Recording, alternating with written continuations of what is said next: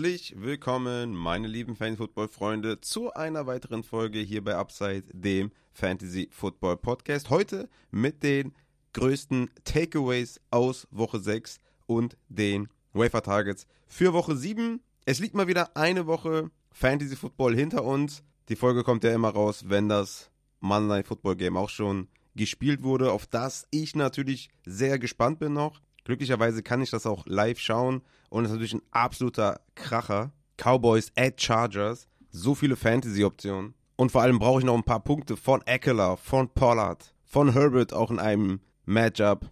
Brauche ich unbedingt noch Punkte. Also auf das Spiel bin ich echt gespannt und habe hab mega Bock gleich noch drauf, mir das reinzuziehen. Ich hole auch, by the way, meinen ersten Sieg in der 0-5-Liga. Also ich gehe da jetzt 1-5 ich freue mich natürlich sehr und greife jetzt an. Ne? Also der erste Schritt ist getan, um noch in die Playoffs zu kommen. Da bin ich sehr froh drum. Ich hoffe, ihr da draußen, die vielleicht auch einen negativen Rekord haben und vielleicht den ersten Sieg herbeigesehnt haben, dass ihr den auch bekommen habt oder vielleicht auch schon den zweiten Sieg bekommen habt. Wir bleiben dran, ne? Selbst wenn ihr schlecht gestartet seid, bleibt dran. Die Playoffs sind in Range. Ich bleibe glücklicherweise noch eine Woche länger hier im Tierschutzeinsatz. Freut mich natürlich sehr, um hier nochmal, ja, noch mehr zu machen, noch mehr Hunden zu helfen. Also sehr, sehr cool auf jeden Fall. Ich denke mal, der Content leidet nicht. Könnt mir ja gerne mal Feedback geben, ob ihr das anders seht. Aber ich glaube, ich kriege das alles gut unter einen Hut. Ist jetzt auch nicht so, dass die Folgen kürzer werden. Oder, ne, ich hatte jetzt zum Beispiel auch eine, eine Bonusfolge nochmal gemacht auf Patreon. Eine Buy- und Sell-Folge. Ich habe nochmal eine Justin Jefferson Bonusfolge quasi gemacht, für alles frei zugänglich. Die Rankings wurden aktualisiert bis Sonntag für alle Patreons. Also ich glaube, man kann sich nicht beschweren, aber ne, falls irgendwie ich einen falschen Eindruck von mir selber habe, lasst es mich gerne wissen. Ich versuche alles hier natürlich zu geben, voller Einsatz. Aber ich bin auch echt happy, dass ich nochmal eine Woche länger Tierschuss machen kann. Aber lange Rede ohne Sinn. Wir starten mit den Things to Watch, wie immer. Machen dann Team by Team, Game by Game Recap von Woche 6. Haben dann den Post-Week 6 Injury Report mit Matze, mit allen Verletzungen und Outlooks und gehen dann zu den Waferwire Targets. Das ist der Ablauf für heute. Noch eine Sache an alle Patreons, die in den höheren Tiers sind, im High Upside Tier und High Ceiling Tier. Bitte checkt eure Nachrichten auf Patreon. Gemeint damit sind vor allem der Alex, der Lukas, Latops, Steffmev, F-Runner, JF Karate, Mate, Jan und Sascha bzw. BS ist auch noch dabei.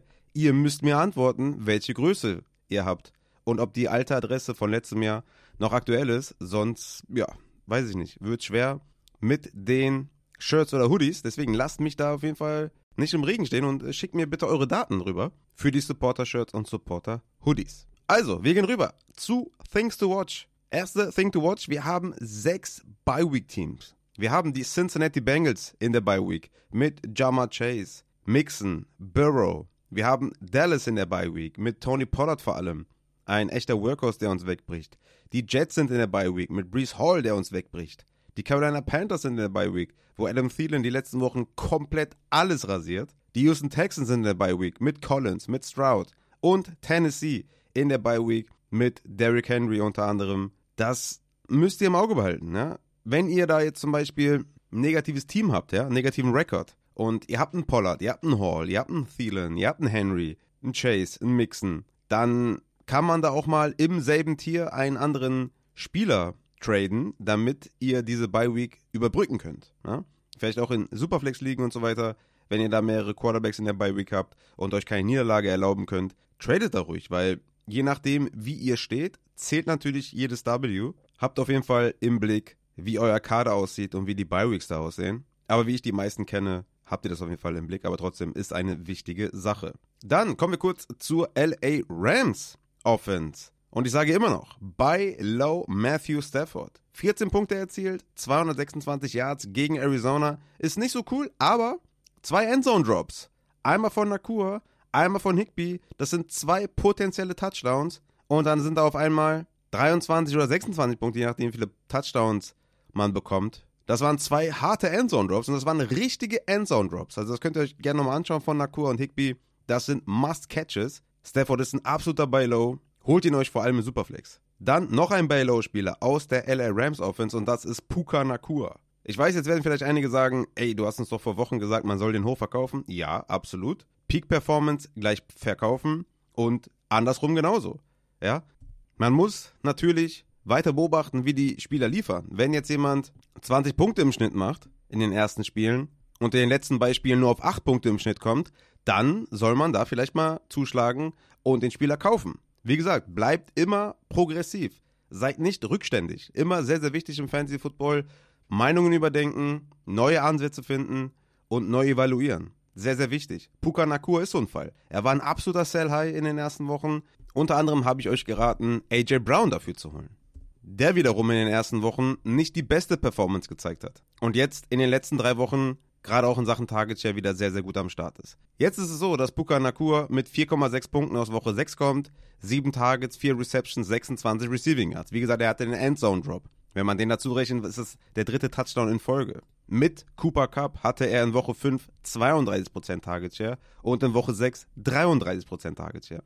Das sind absolute Elitezahlen.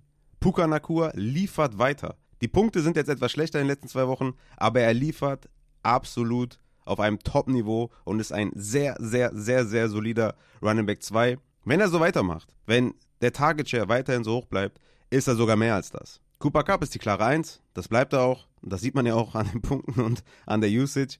Er ist mit Justin Jefferson und Tyreek Hill die absolute Spitze. Aber Puka Nakur ist nicht weit weg davon. Nutzt dieses Fenster jetzt, um Puka Nakur zu kaufen. Lasst es nicht blenden. Sieben Targets sind 33% Team Target Share. Die Rams haben einfach den Ball nicht viel geworfen.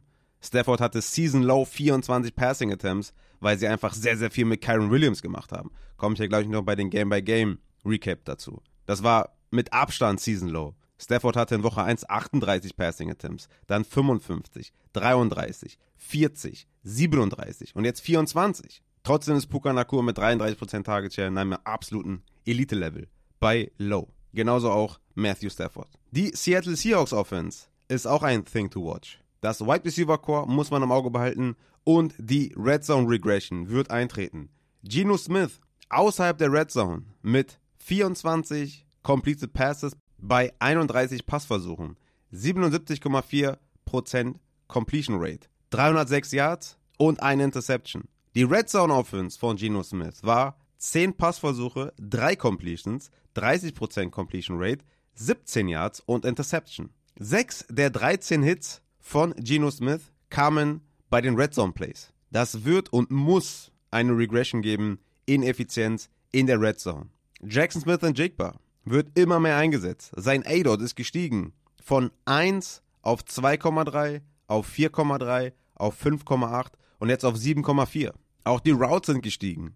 In Woche 3 63%, in Woche 4 75%, in Woche 6 81%. Währenddessen bei DK Metcalf die Routes sinken von 92% auf 86 auf 81. Dieses Wide Receiver Core der Seahawks wird mit fortschreitender Saison immer undurchsichtiger werden. Target Share wird volatil sein, Endzone Targets werden volatil sein, aber alle drei werden eine Regression erleben in der Red Zone Effizienz. Auch Geno Smith. Mein Approach an euch ist eigentlich, dass man DK und Lockett verkaufen sollte, weil die Rolle von Jackson Smith und Jigba steigen wird. Ich sage nicht, dass man die abgeben soll gegen Wide Receiver 3 Material oder so, aber im Zweifel, wenn ihr euch trennen könnt von diesen Spielern und eventuell einen, Davante Adams, wenn man jetzt DK nimmt zum Beispiel, Nakur, wenn man jetzt Lockett nimmt, ist natürlich immer die Frage, ob das geht, ne, klar.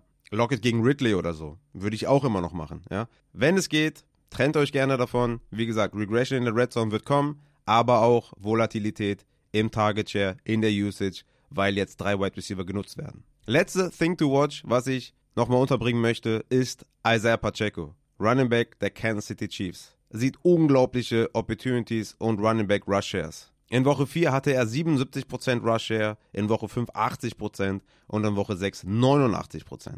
23 Opportunities, 17 und 22 Opportunities. In dieser Offense. Das ist eigentlich das, was wir uns immer gewünscht haben, dass die Kansas City Chiefs einen echten Leadback haben. Und das ist Isaiah Pacheco auch dort mit seinen 12,9 und 12,8 Fantasy-Punkten gegen Minnesota und Denver absoluter Buy Low. Nächsten Matchups: Chargers, Denver, Miami. Isaiah Pacheco, Buy Low. damit gehen wir über zum Takeaway Tuesday, Game by Game, Team by Team, Recap aus Woche 6. Und wir starten natürlich mit dem London Game Baltimore Ravens gegen die Tennessee Titans. Die Tennessee Titans haben nur 16 Punkte erzielt. Ryan Tannehill hat sich verletzt, ist natürlich auch Thema im Injury Report. Malik Willis hat dann irgendwann übernommen. Hier ist natürlich die Frage, wie geht's weiter? Wie lange fällt Tannehill aus? Wird dann Malik Willis übernehmen? Oder ist es dann doch der Rookie Will Levis irgendwann? Was natürlich auch eine gewisse Sinnhaftigkeit hätte, wenn man den Rookie auch mal austestet. Aber Malik Willis war ja auch im Training Camp derjenige, der klar die Nase vor Malik, äh, vor Will Levis hatte. Deswegen hier ein Auge drauf werfen, was die Beatwriter während der Woche so schreiben. Insgesamt war es auch mit Tannehill kein gutes Spiel von der Offense. Tannehill hatte 50% Completion Percentage, eine Interception, 76 Passing Yards. Demzufolge natürlich auch die ganzen Offensive-Spieler, Passempfänger mit schlechten Leistungen. Vier Punkte für Nick Westbrook Ekinie, 2,5 für Hopkins, er hatte fünf Targets, eine Reception für 20 Yards. Die gehen jetzt in die Bye Week, haben dann Atlanta, Pittsburgh, Tampa Bay, wo was drin ist für die Andrew Hopkins. Hier auch meiner Meinung nach für mich ein Buy-Low-Spieler. Natürlich eine Ungewissheit auf Quarterback, ja, auf jeden Fall. Aber ich denke, damit ist auch ein Buy-Low-Fenster offen für Hopkins. Da erwarte ich in den nächsten Wochen trotz eventuellem Quarterback-Downgrade eine Verbesserung. Auch Chico Konkwo konnte auf Tight End seine Performance aus letzter Woche nicht wiederholen, hatte jetzt nur vier Tage, zwei Receptions, war also leider unbrauchbar. Auf Running Back hatten wir wie immer Tajay Spears und Henry. Was passiert? Einfach mal eine kleine äh, Quizfrage für euch. Was passiert, wenn die Tennessee Titans im Rückstand sind? Wer hat dann mehr Snaps? Tajay Spears oder Derrick Henry? Genau, richtig. Es ist natürlich Tajay Spears. 31 zu 29 Snaps, ihr kennt es. Allerdings 5 Opportunities für Spears und 14 für Henry. Henry hatte auch den Touchdown, 12 Carries für 97 Yards, hatte zudem noch zwei Receptions. Derrick Henry geht natürlich auch in die Bye Week, dann Atlanta, Pittsburgh, Tampa Bay, Jacksonville. Ich denke, hier einfach ein klarer Hold. Das wird halt von den Snaps her so bleiben, wenn man gegen Teams spielt, die besser sind. Atlanta und Pittsburgh ist mit Sicherheit eine Option, dass es Henry Games werden. Muss natürlich schauen, wer da wirklich Quarterback ist und wie der Quarterback dann spielt, klar. Aber es ist klar, dass wenn die Titans führen, dass es dann Henry Games werden. Ty J. Spears war super effizient mit seiner Reception für 48 Yards, fast zum Touchdown. Aber leider auch nur, eine, ähm, nur ein Target. Ne? Das ist natürlich nicht das, was wir sehen wollen von Ty J. Spears. Hatte in den letzten drei Wochen vier, vier und fünf Targets. Das ist schon eher das, was wir sehen wollen. Er macht ja auch viel mit seinen Opportunities. Leider diese Woche relativ wenig eingesetzt, trotzdem noch sieben Punkte gemacht. Und weiterhin, ja, ein Störenfried für Henry, aber so richtig Standalone Value hat er leider auch nicht. Auf der anderen Seite die Baltimore Ravens. Lamar Jackson mit 17 Fantasy-Punkten, ein Touchdown erzielt, 6,2 Punkte am Boden. Solides Spiel auf jeden Fall. Diesmal mit wenig Drops bei den Receivern. Zay Flowers hat endlich seinen Touchdown gefangen. Und Zay Flowers ist derjenige, der wirklich mit Abstand am meisten auf dem Platz steht, mit 63 Snaps. Der zweite ist Nelson Aguilar mit 37. Also ist wirklich eine große Diskrepanz. Zay Flowers ist dann Fulltime Wide Receiver 1, das wisst ihr aber auch schon. 33 Routen auch gelaufen, die meisten zusammen mit Mark Andrews. 8 Targets, 50 Receiving Yards, sein Touchdown endlich gefangen. Ich hatte in den DMs viele, viele Zay Flowers Anfragen und bei den meisten habe ich auch gesagt, holt ihn euch, holt ihn euch und zum Glück gut ausgegangen auf jeden Fall. Nächsten Matchups Detroit, Arizona, Seattle. Also sehr, sehr gut für Zay Flowers. Alle anderen Wide Receiver sind nicht zu gebrauchen. Mark Andrews auf Tight End natürlich weiterhin ein Top 3 Tight End. 69 Receiving Yards, 4 Catches. Halt kein Touchdown, aber 9 Punkte ohne Touchdown. Ist auf jeden Fall gut. Auf Running Back gab es einen kleinen Change wieder zu Gus Edwards. Natürlich mit der Führung ist es natürlich wie bei Tennessee. Ne? Also die, die Workhorse Running Backs gehen halt aus, das wisst ihr ja. Gus Edwards bei Führung 44 zu 27 Snaps gegen Justice Hill. 17 zu 11 Opportunities gegen Justice Hill.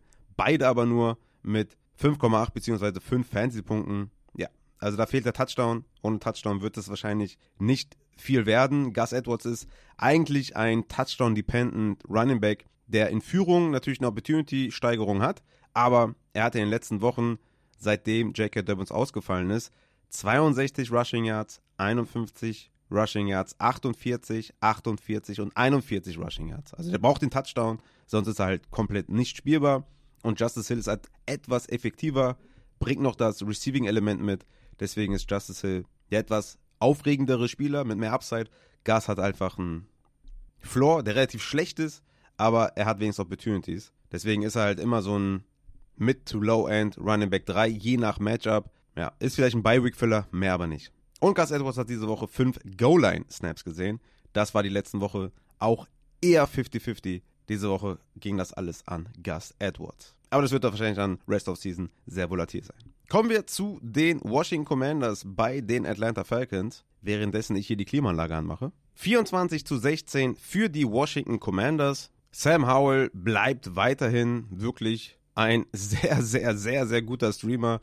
Und ich denke, bei vielen ist er auch, ja, gar nicht, also kommt, glaube ich, gar nicht in Frage, den zu tauschen. Also, warum sollst du Sam Howell tauschen? Der hat außer gegen Buffalo, wo er komplett reingekotet hat mit vier Interceptions, das war ein klarer Outlier.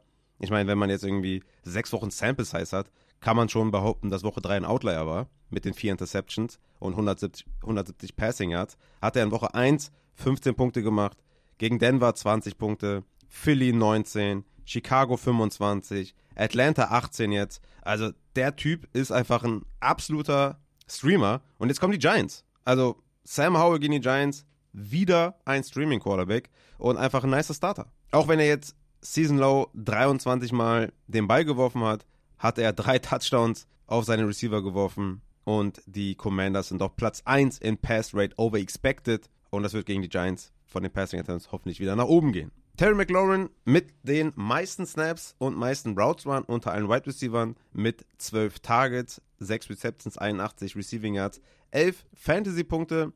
Hat sich auch bei ihm so ein bisschen eingegroovt, dass er einen ganz guten Floor hat und Upside mitbringt. Terry McLaurin bisher einer seiner besseren Fantasy-Jahre, weil Eric Bieniemy und der Quarterback Sam Howell auch liefern. Jahan Dotson, Zweiter in Snaps und Zweiter in Routes Run, weiterhin nicht involviert in der Offense bei den Commanders mit einem Target. 0 Receptions, 0 Yards. Letzte Woche 5 Targets, 3 Receptions. Davor 9 Targets, 4 Receptions. Aber bis auf Philly hatte er bisher keine gute Fantasy-Performance. Und Jahan Dotson ist leider droppable. Kann man bisher nicht spielen. Da braucht man erstmal wirklich klare Konstanz in Sachen Target Share. Das liefert er momentan nicht. Curtis Samuel allerdings ist derjenige, der mehr involviert ist. Obwohl er weniger Snaps und weniger Routes Run hat als Jahan Dotson, macht er das meiste aus seinen Möglichkeiten. Hat jetzt 19 Targets in den letzten drei Wochen, zwei Touchdowns gefangen, 14, 15 und 12 Punkte gemacht. Ist klar auch in der Red Zone ein Faktor. Hat er viele Snaps, läuft viele Routen in der Red Zone und Curtis Samuel ist da neben McLaurin derjenige, den man spielen muss. Auf Tight End eine massive Enttäuschung von Logan Thomas, hängt aber natürlich auch damit zusammen, dass Sam Howell nur 23 Mal den Ball geworfen hat. Ich würde an Logan Thomas weiterhin festhalten als Streaming Tight End. Dazu sind die 11 Targets in Woche 5 einfach zu deutlich gewesen. Mal gegen die Giants könnte man eine weitere Woche haben, wo man vielleicht nicht so viel passt, aber dann Philly in Woche 8. Da wird man wieder gezwungen sein, sehr viel den Ball zu passen. Logan Thomas für mich ein Hold auf Tight End. Auf Running Back hatten wir natürlich größtenteils eine Führung für die Washington Commanders und das bedeutet immer, dass Brian Robinson mehr Carries sieht, hatte 12 Opportunities zu 4 von Antonio Gibson und 27 zu 20 Snaps gegen Antonio Gibson hatte er seinen Touchdown tatsächlich durch das ja, durch den Scramble von Howell und durch die Route von Brian Robinson hatte den Ball gefangen. Man muss aber auch sagen, dass Brian Robinson extrem schlecht aussieht. Und er war ja auch nach Woche 2 von mir jemand, den ich als ganz klaren Cell hatte. Ich weiß nicht mehr, ob das in der Cell-Folge war oder ob das äh, im Discord kommuniziert wurde, aber seitdem der die zwei Touchdowns hatte gegen Denver, hat er in drei von vier Spielen nicht mehr als 45 Rushing Yards. Der hat gegen Philly 45 erzielt, gegen Chicago 10 Rushing Yards und gegen Atlanta 31 Rushing Yards. Also er bleibt der ja, schlechte Running Back mit ganz solider Opportunity. Jetzt gegen die Giants natürlich auch wieder ja, favorisiertes Matchup für Brian Robinson und er ist wieder ein Starter gegen die Giants. Aber ja, dann gegen Philly, New England, Seattle, dann wieder Giants, sehr gut. Dallas, Miami. Also ja, zwei, drei von den Matchups sind gut, aber wenn man jetzt mal hier vielleicht einen Sell-Button drücken kann, würde ich das empfehlen. Und Antonio Gibson ist absolut nicht spielbar. Bei den Atlanta Falcons hat Desmond Ritter Season High 47 Mal den Ball geworfen. Und das ist gut für alle Passempfänger, klar. Nachdem er gegen Houston schon 26 Fantasy-Punkte erzielt hat, 329 Passing Yards geworfen hat, hat er jetzt gegen die Washington Commanders 47 Mal den Ball geworfen, 307 Passing Yards, zwei Touchdowns, drei Interceptions, aber das ist ja nicht so wichtig im normalen Scoring, 16 Fantasy-Punkte erzielt und wie gesagt, bei 47 Passing Attempts, da freuen sich natürlich die Receiver oder die Receiving-Stationen. Drake London mit einem weiteren guten Spiel. Drake London auch ein bisschen untergegangen, dass er in den letzten Wochen sehr, sehr stabile Targets hatte. In Woche 1 ja noch den einen Target, wo man dachte, oh mein Gott, was passiert mit Drake London? Den kannst du ja die ganze Saison nicht aufstellen. Gegen Green Bay 8 Targets. Dann 6, 7, 9, 12. Ey, richtig, richtig gut. In den letzten beiden Spielen 78 Receiving Yards und 125 Receiving Yards. Drake London Natürlich profitiert er eindeutig davon, dass Desmond Ritter endlich den Ball wirft und Drake London ist gut. Das ist auch immer der Approach in Dynasty. Gute Spieler, nicht undervaluen aufgrund der aktuellen Umstände, sondern dann eher sogar ne, günstig kaufen, wie in Drake London. DJ Moore hatte ich ja alles schon in der ganzen Offseason immer gepredigt, dass man die nicht verscherben soll. Ein weiterer Spieler, der natürlich profitiert von den vielen Passversuchen, ist, Achtung, Kyle Pitts. Kyle Pitts hat, Achtung, ihr müsst zuhören, einen Touchdown gefangen. Kyle Pitts hat einen Touchdown gefangen. Hat sechs Targets, vier Receptions und Touchdown.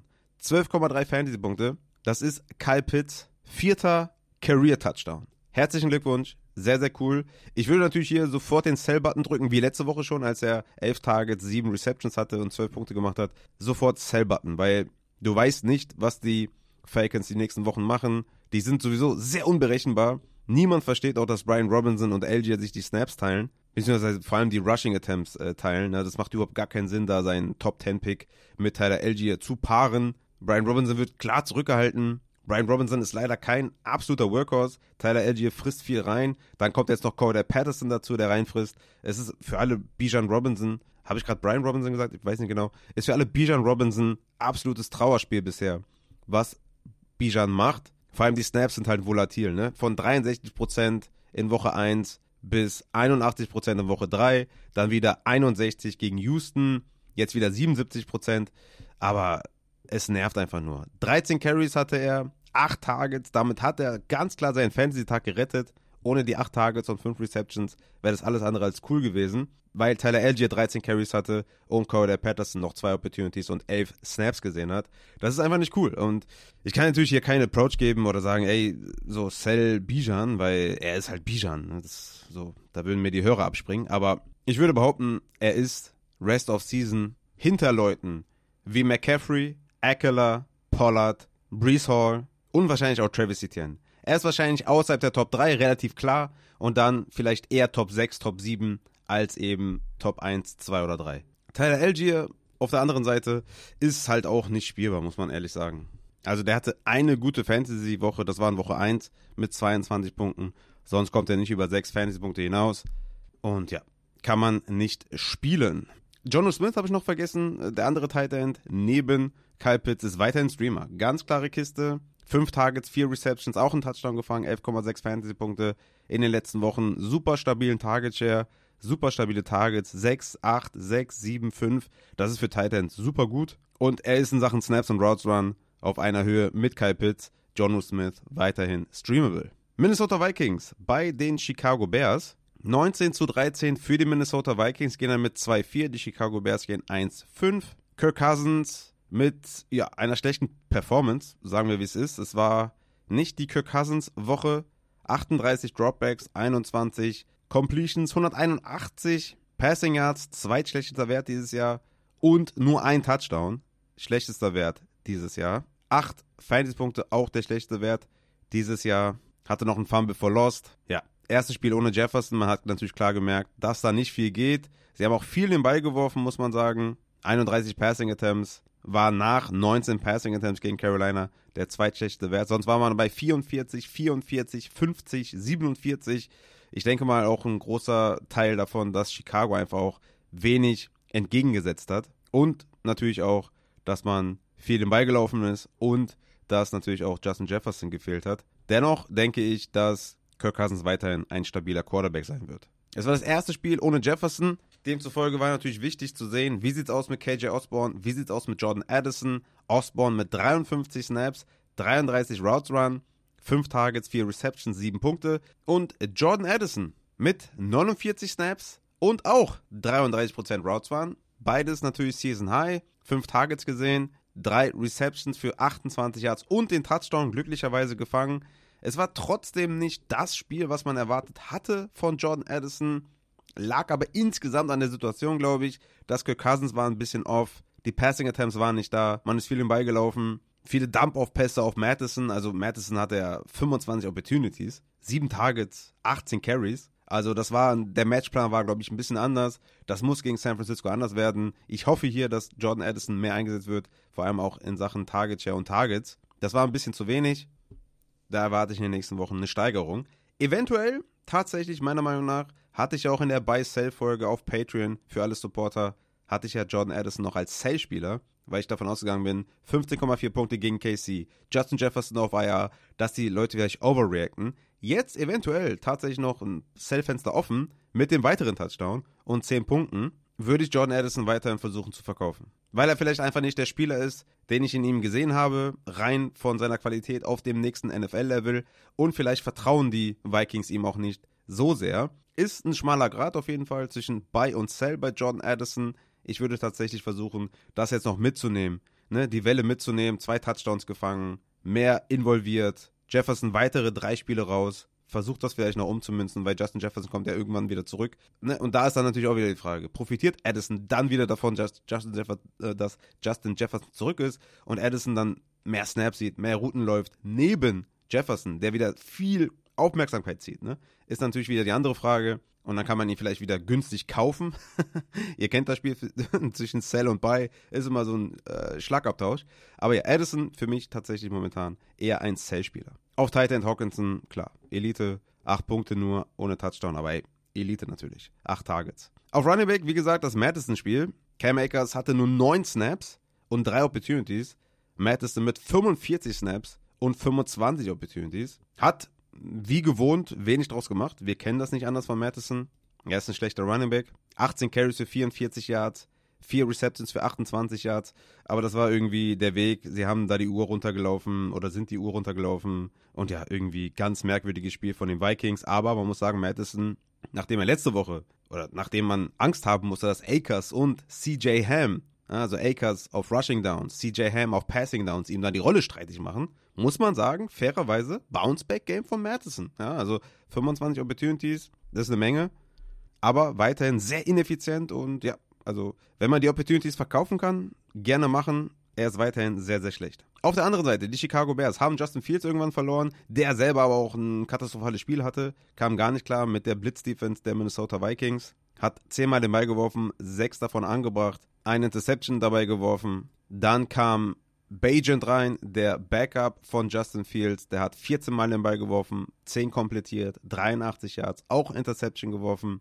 aber auch einen Touchdown am Boden erzielt. Justin Fields könnte auch länger ausfallen tatsächlich, ist doubtful. Also der Rookie Tyson Bajent könnte da ja den nächsten Start haben. Oder es ist Peterman, man weiß noch nicht so genau bei den Chicago Bears.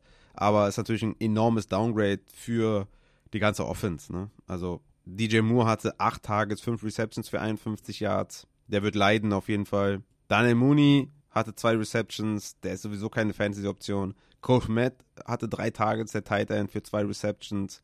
Der wird natürlich auch leiden. War eigentlich ein solider Streamer die letzten Wochen. Konnte man den gut aufstellen, guten Target-Share gehabt. Aber das wird natürlich jetzt eine Offense sein, die, ja, die sch ja, schwer ins Rollen kommen wird. Ja? Hier ist natürlich die Frage mit Roshan Johnson. Kommt der nächste Woche zurück? Ich denke ja, war ja nur eine Concussion in Anführungszeichen. Deontay Foreman war Leadback in dieser Offense mit 40 zu 24 Snaps gegen Darrington Evans und 16 zu 10 Opportunities. Ich denke, Foreman und Roshan sind die einzigen Optionen nächste Woche, die man spielen kann bei den Chicago Bears. Alle anderen würde ich erstmal darauf verzichten und sind für mich Sits. Aber Foreman bleibt auf jeden Fall ein Flexer nächste Woche mit Roshan zusammen. Ich denke, Darrington Evans wird derjenige sein, der die Snaps verliert, wenn Roshan Johnson zurückkommt. Seattle Seahawks bei den Cincinnati Bengals. 17 zu 13 Low-Scoring Game für die Cincinnati Bengals. Sie gehen dann mit 3-3, haben da echt einen Turnaround hinbekommen. Die Seahawks verlieren unnötigerweise, glaube ich, das Spiel. Da war mehr drin.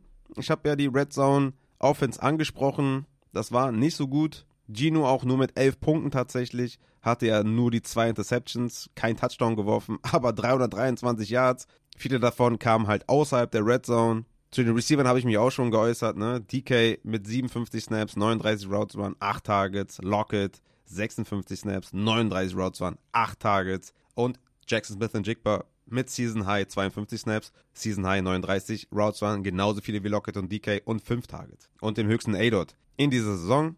Das, ja, habe ich ja schon gesagt. Regression in der Red Zone, ja. Aber mehr reinfressen von J äh, Jackson Smith und Jigba ist nicht gut für beide Receiver, vor allem für Lockett natürlich. Metcalf ist da für mich stabiler. Aber ja, kann auch sein, dass die Offense einen Turnaround hinbekommt und alle drei ballen. Müssen wir mal schauen, wie die das dann in den Griff bekommen bei den Seattle Seahawks. Was man auf jeden Fall weiß, dass Kenneth Walker liefert. Kenneth Walker mit 56 zu 17 Snaps gegen Zach Charbonnet, 22 zu 4 Opportunities und hat vier seiner fünf Spiele mehr als 13,9 Fantasy-Punkte erzielt. Also der ist wirklich richtig, richtig gut unterwegs. Kenneth Walker weiterhin ein stabiler Running Back 1. Auf der anderen Seite Joe Burrow.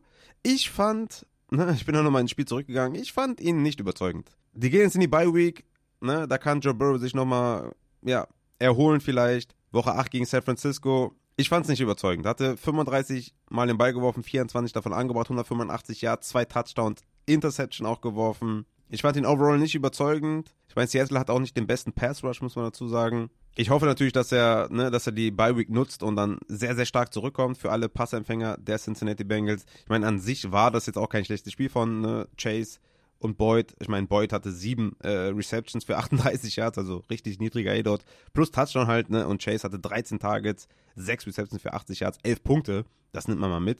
Ist alles gut. T. Higgins war auch eh ein klarer Sit, hatte ich ja mehrfach gesagt in der Folge.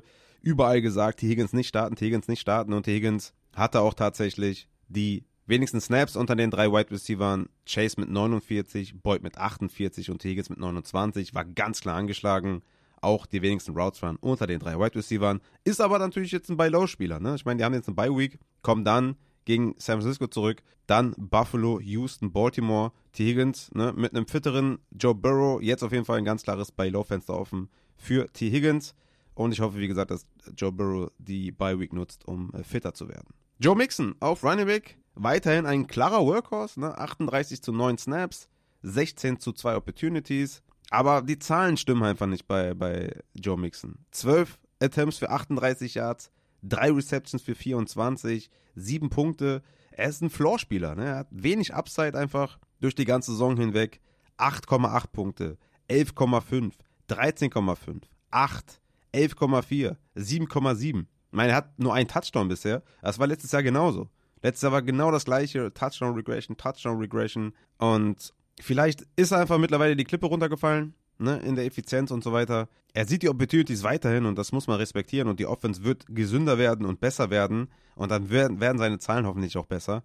Aber das ist momentan auch so ein bisschen verzweifelnd. Er gewinnt dir keine Woche, er verliert dir auch keine, aber von einem ja, potenziellen Second, Third Rounder erwartest du einfach ein bisschen mehr. Mal schauen, was aus der Bi-Week herauskommt. Ich glaube, verkaufen kannst du ihn auch nicht. Kaufen auch schwierig. Für mich einfach ein Hold Joe Mixon. Wir gehen zum nächsten Spiel. Das sind die San Francisco 49ers bei den Cleveland Browns. War ein interessantes Matchup, weil, ne, beste Offense gegen beste Defense. Wer hat gewonnen? Die beste Defense. 19 zu 17 für die Cleveland Browns, gehen 3-2 und San Francisco mit der ersten Niederlage.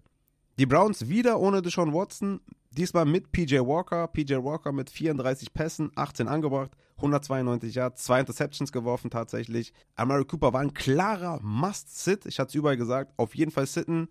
Aber Amari Cooper unfassbar gut gespielt, unglaubliche Catches dabei gehabt, hatte vier Receptions für 108 Yards. Also der hat richtig geballt, hat elf Punkte gemacht. War also keine so geile Sit-Empfehlung. Aber ich denke, der Prozess war klar.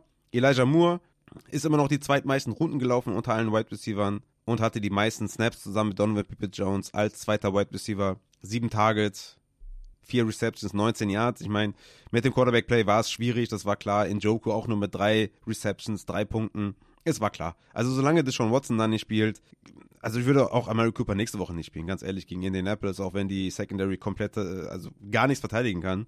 Mit PJ Walker, also das wäre wirklich zu unsicher. Ich hoffe, Deshaun Watson kommt zurück und dann ist Amari Cooper ein Must-Start und Moore wieder ein Flexer. Die Running Backs der Cleveland Browns. Hier gab es auch etwas Interessantes und zwar Kareem Hunt. Endlich mal stattgefunden in einem Standalone-Value-Bereich. Er kam ja in Woche 3 zu den Cleveland Browns, hatte dann 8 Opportunities, in Woche 4 5 Opportunities und in Woche 6, jetzt gegen San Francisco, 15 Opportunities. Und damit hat man natürlich Standalone-Value, hat auch die meisten Snaps gesehen aus den letzten drei Wochen, in denen er bei den Browns ist, von 20 auf 22 auf 37 Prozent Snaps. Ford ist weiterhin der Running Back 1 der Cleveland Browns, aber er hat auch einen Dip in seiner Usage, ist von 56% Snaps auf 62% auf 50% runter, hatte aber immer noch 19 Opportunities, 10 Punkte erzielt, guter Floor auf jeden Fall weiterhin für Jerome Ford. Beide sind 13 Routen gelaufen, sowohl Ford als auch Hunt. Hunt hat halt den Touchdown. Aber ich würde mir erstmal weiterhin keine Sorgen machen bei Jerome Ford. Er hat auch 8 von 12 Third Down Snaps gesehen. Im Two-Minute-Drill hat kein Running Back einen Snap gesehen. Und Short Yardage ging diese Woche mit 3 zu 1 an Kareem Hunt. Aber insgesamt, wie gesagt, 19 zu 15 Opportunities für Jerome Ford. Und ja, ich würde sagen, Jerome Ford hat einen guten Floor. Kareem Hunt natürlich ne, auch cool, deswegen habe ich es erwähnt. Ähm, ist wahrscheinlich flexibel nächste Woche. Obwohl, gegen Indy ist natürlich eine taffe Defense.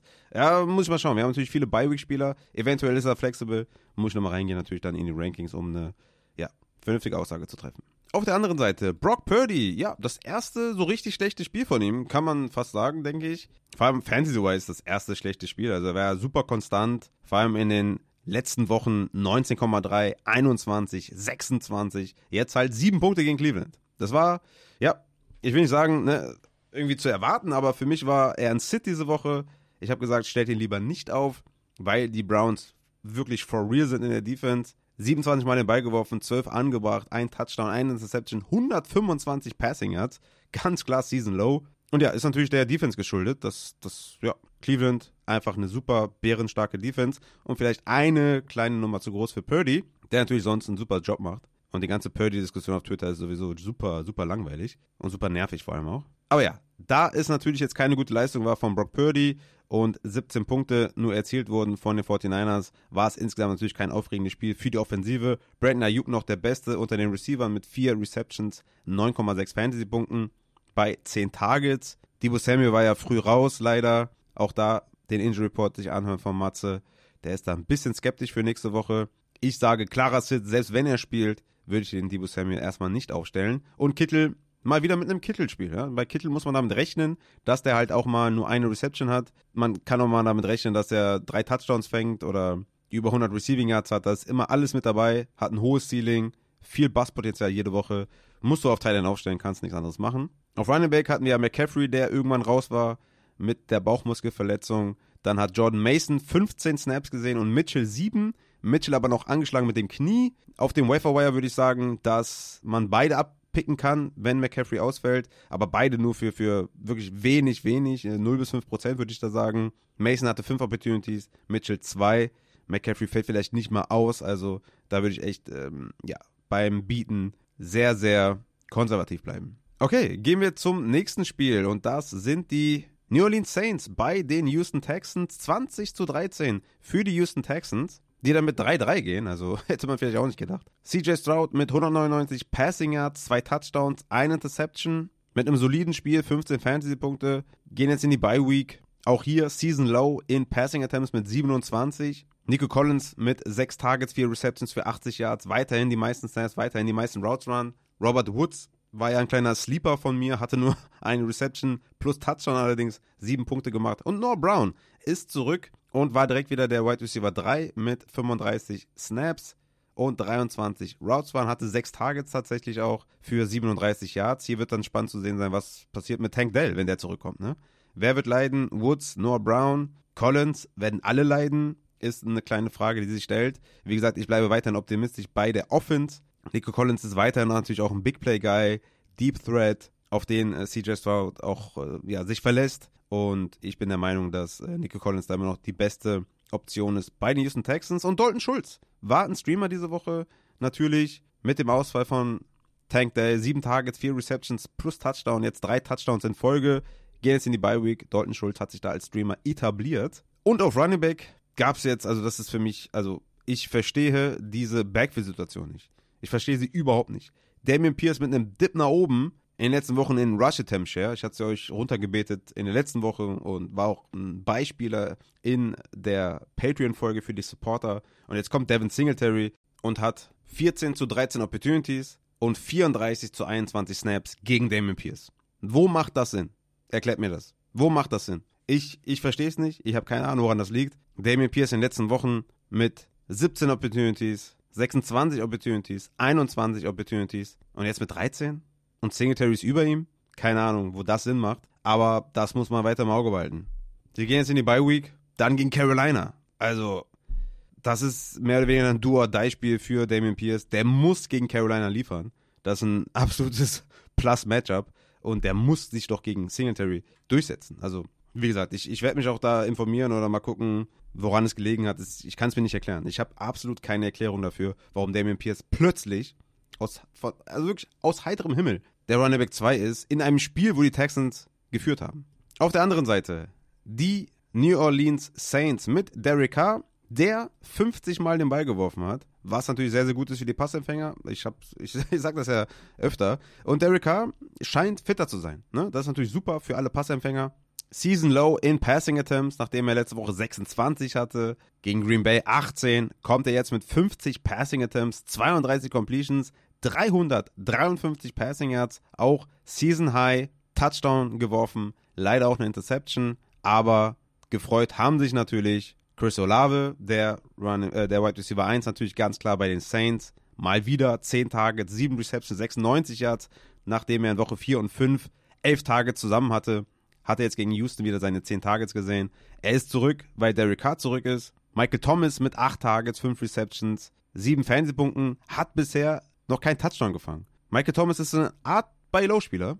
Also er hat einen super hohen Floor, ne? 8,6 Punkte, 9, 8, 8, 8,5, 7. Der, der Floor ist super. Dem fehlt der Touchdown. Und wenn der kommt, haben wir hier 15, 16, 17, 18, 19 Punkte. Deswegen Michael Thomas kaufen. Rashid Shahid mal wieder mit einem Big Play. Sechs Tage, zwei Receptions, 85 Receiving Yards und der Touchdown. Ähnlich wie in Woche 1 ist ein Boomer-Bust-Spieler.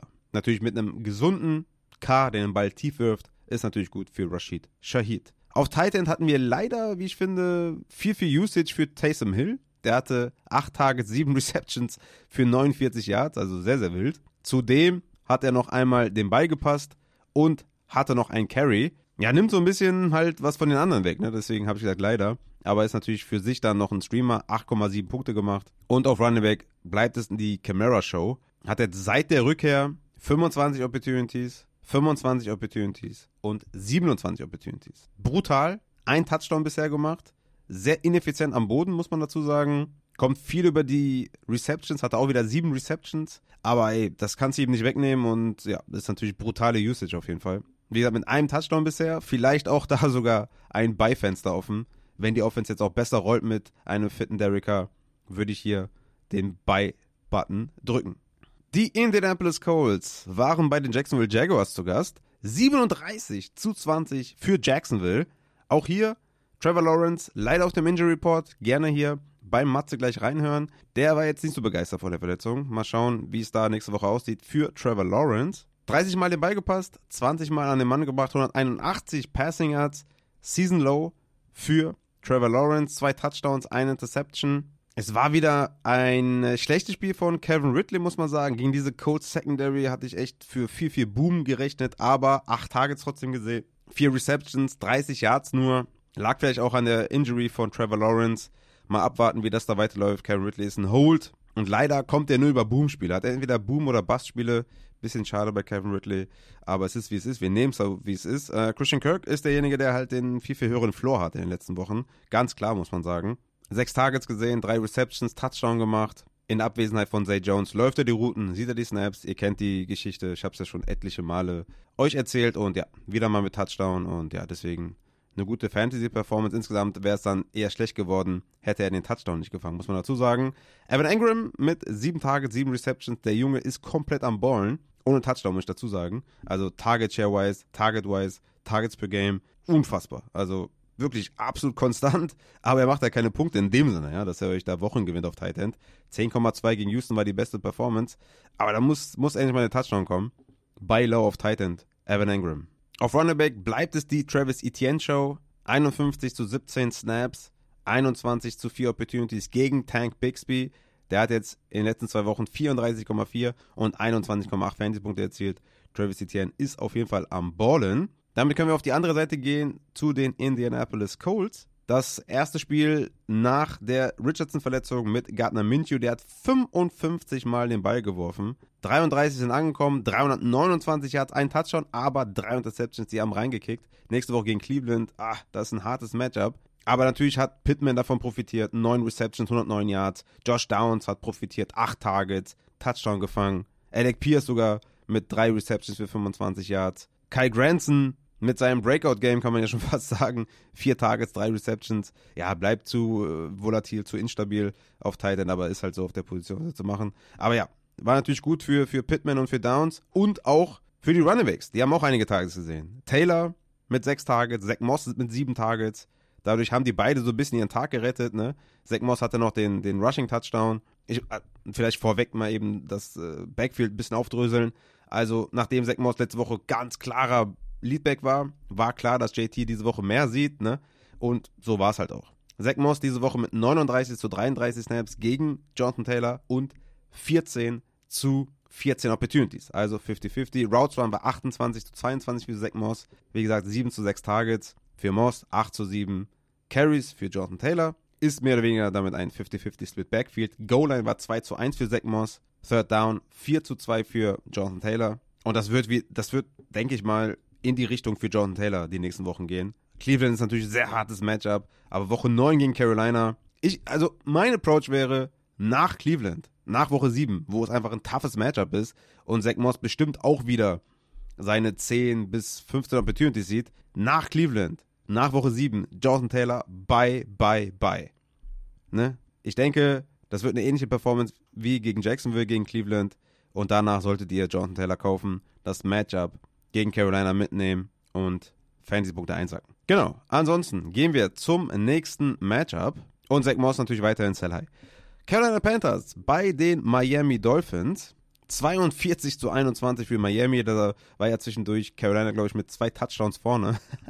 sehr, sehr cool auf jeden Fall. Ja, Tour hat abgeliefert, 22 Fantasy-Punkte, drei Touchdowns geworfen, 31 Mal den Ball geworfen. Tyreek Hill hat natürlich wieder geballt. Brauche ich euch nicht zu erzählen, dass er jede Woche komplett abliefert. Jane Waddle ist, glaube ich, die Story hier insgesamt. Hat, glaube ich, sehr stark davon profitiert, dass Tyreek Hill angeschlagen war irgendwann. Weil Jalen Waddle hatte 46 Snaps, Tyreek Hill 38, Waddle 27 Routes Run, Tyreek Hill 24 und 9 Targets für Waddle, 7 Receptions, 51 Yards und Touchdown. Er bleibt damit, Receiving Yards wise, weiter auf einem schlechten Level. Ne? Ich hatte es ja angesprochen bei der Cell-Folge auf Patreon, 46 Receiving Yards gegen Buffalo, 35 Receiving Yards gegen die Giants und jetzt 51 gegen Carolina, obwohl er ganz klarer Wide Receiver 1 der Dolphins war. Und die Dolphins haben 42 Punkte erzielt. Jane Waddle ist für mich ein Sale-Spieler. Ich sag's wie es ist. Ich habe das Gefühl, dass die für den keinen klaren Plan haben und dass er ja einfach die ganz klare 2 ist und hier jetzt profitiert hat, dass Tyreek Hill sich verletzt hat. Wenn ihr könnt, würde ich Waddle immer noch verkaufen. Ansonsten auf Titan haben wir niemanden und auf Running Back, ja, Raheem Mostert komplett geballt, 32 Fantasy-Punkte, wie zu erwarten war, war glaube ich in meinen Rankings Top 5 Running Back. 17 Carries für 115 Yards, 2 Touchdowns, 3 Receptions für 17 Yards und Touchdown. War auch ein geiles Play da, der Touchdown. Catch von Mostert. Savan Ahmed, ja, hat auf jeden Fall eine Rolle gesehen, hat 24 Snaps gesehen, 11 Opportunities. Savan Ahmed ist so ein kind of Bye-Week-Ersatzspieler für die Flex, kann man, kann man das sagen für, für Saban Ahmed? Ich denke schon. Solange Jeff Wilson da raus ist und natürlich Achan raus sind, kann man Saban Ahmed vielleicht spielen. Man kann natürlich auch hoffen, dass Jeff Wilson zurückkommt und Jeff Wilson bleibt natürlich auch ein Stash in euren Ligen. War ja auch auf IA, also äh, ein bisschen war, war ja out, deswegen konntet ihr ihn auch auf out packen. Dürfte euch eigentlich nicht stören in euren Kadern. Aber Mostert, ja, absolut am Ballen und ja, also das ist natürlich richtig geil und solange Achan da verletzt fehlt, wird der der Runnerback 1 bleiben, der Miami Dolphins, die eine brutale Offense haben. Auf der anderen Seite, Bryce Young mit einem soliden Spiel, würde ich sagen, war ja auch ein gutes Matchup gegen die Miami Secondary. 38 Mal den Ball geworfen, Touchdown geworfen, 217 Passing Yards. Hat natürlich da seine klare Anspielstation Nummer 1 mit Adam Thielen, der einfach alles zerstört in den letzten Wochen. Richtig, richtig krass. Seit Woche 2 hat er drei Spiele über 100 Receiving Yards 9 Targets, 14 Targets, 8, 13, 13 Targets, 16,9 Fantasy-Punkte, 26 Fantasy-Punkte, 11 Fantasy-Punkte, 22 und 23 Fantasy-Punkte. Hat in vier der letzten fünf Spiele einen Touchdown erzielt. Absolute Maschine und ja, richtig, richtig krass, was Adam Thielen da auf den letzten Metern in seinen letzten Jahren dann noch hin, hinbekommt. Sehr, sehr geil auf jeden Fall. Vielleicht eine Sache noch wichtig zu erwähnen. Jonathan Mingo war der, Run, äh, der Wide Receiver 1 in Sachen Snaps mit 63 und ist die meisten Routen gelaufen mit 40, hatte allerdings nur drei Targets, aber das muss man auch im Auge behalten. Jonathan Mingo mit, ja, guter Usage auf jeden Fall. Wenig Targets, aber Snaps und Routes war da. Auf Running Back oder im Backfield war es dann natürlich die Hubbard Show, war auch Top 20 Running Back in meinen Rankings als Miles Sanders Ersatz mit 53 zu 11 Snaps gegen Raheem Blackshear und 20 zu 6 Opportunities. Hat 15,5 Fantasy-Punkte erzielt plus Touchdown. Sehr, sehr nice auf jeden Fall, gute Leistung.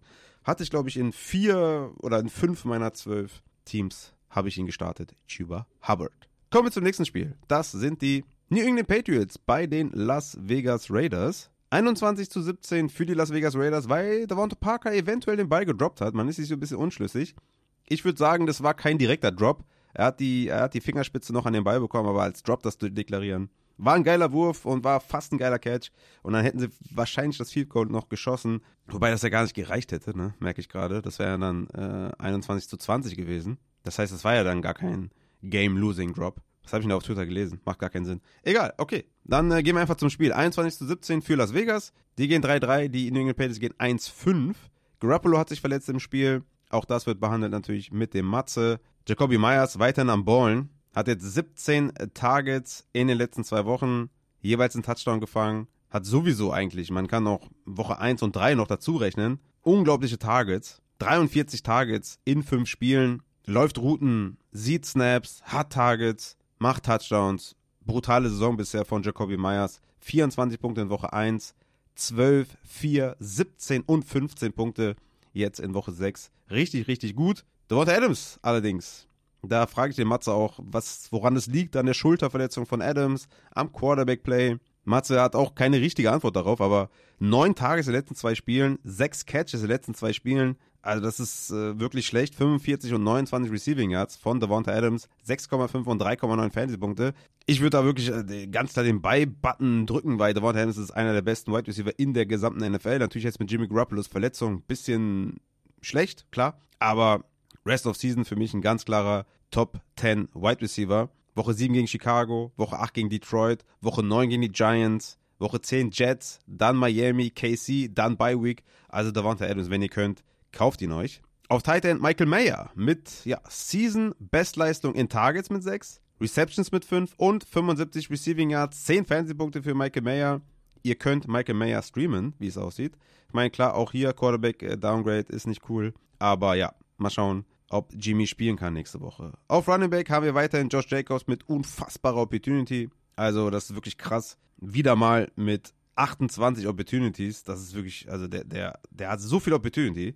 Unglaublich. Auch hier mit so einer Fantasy-Performance von 10,3 Fantasy-Punkten. Bei low. Bei low. Ähm, es gibt nicht viele Spieler, die diese Opportunity sehen. Chicago, Detroit, Giants, also ein schweres Matchup von den dreien.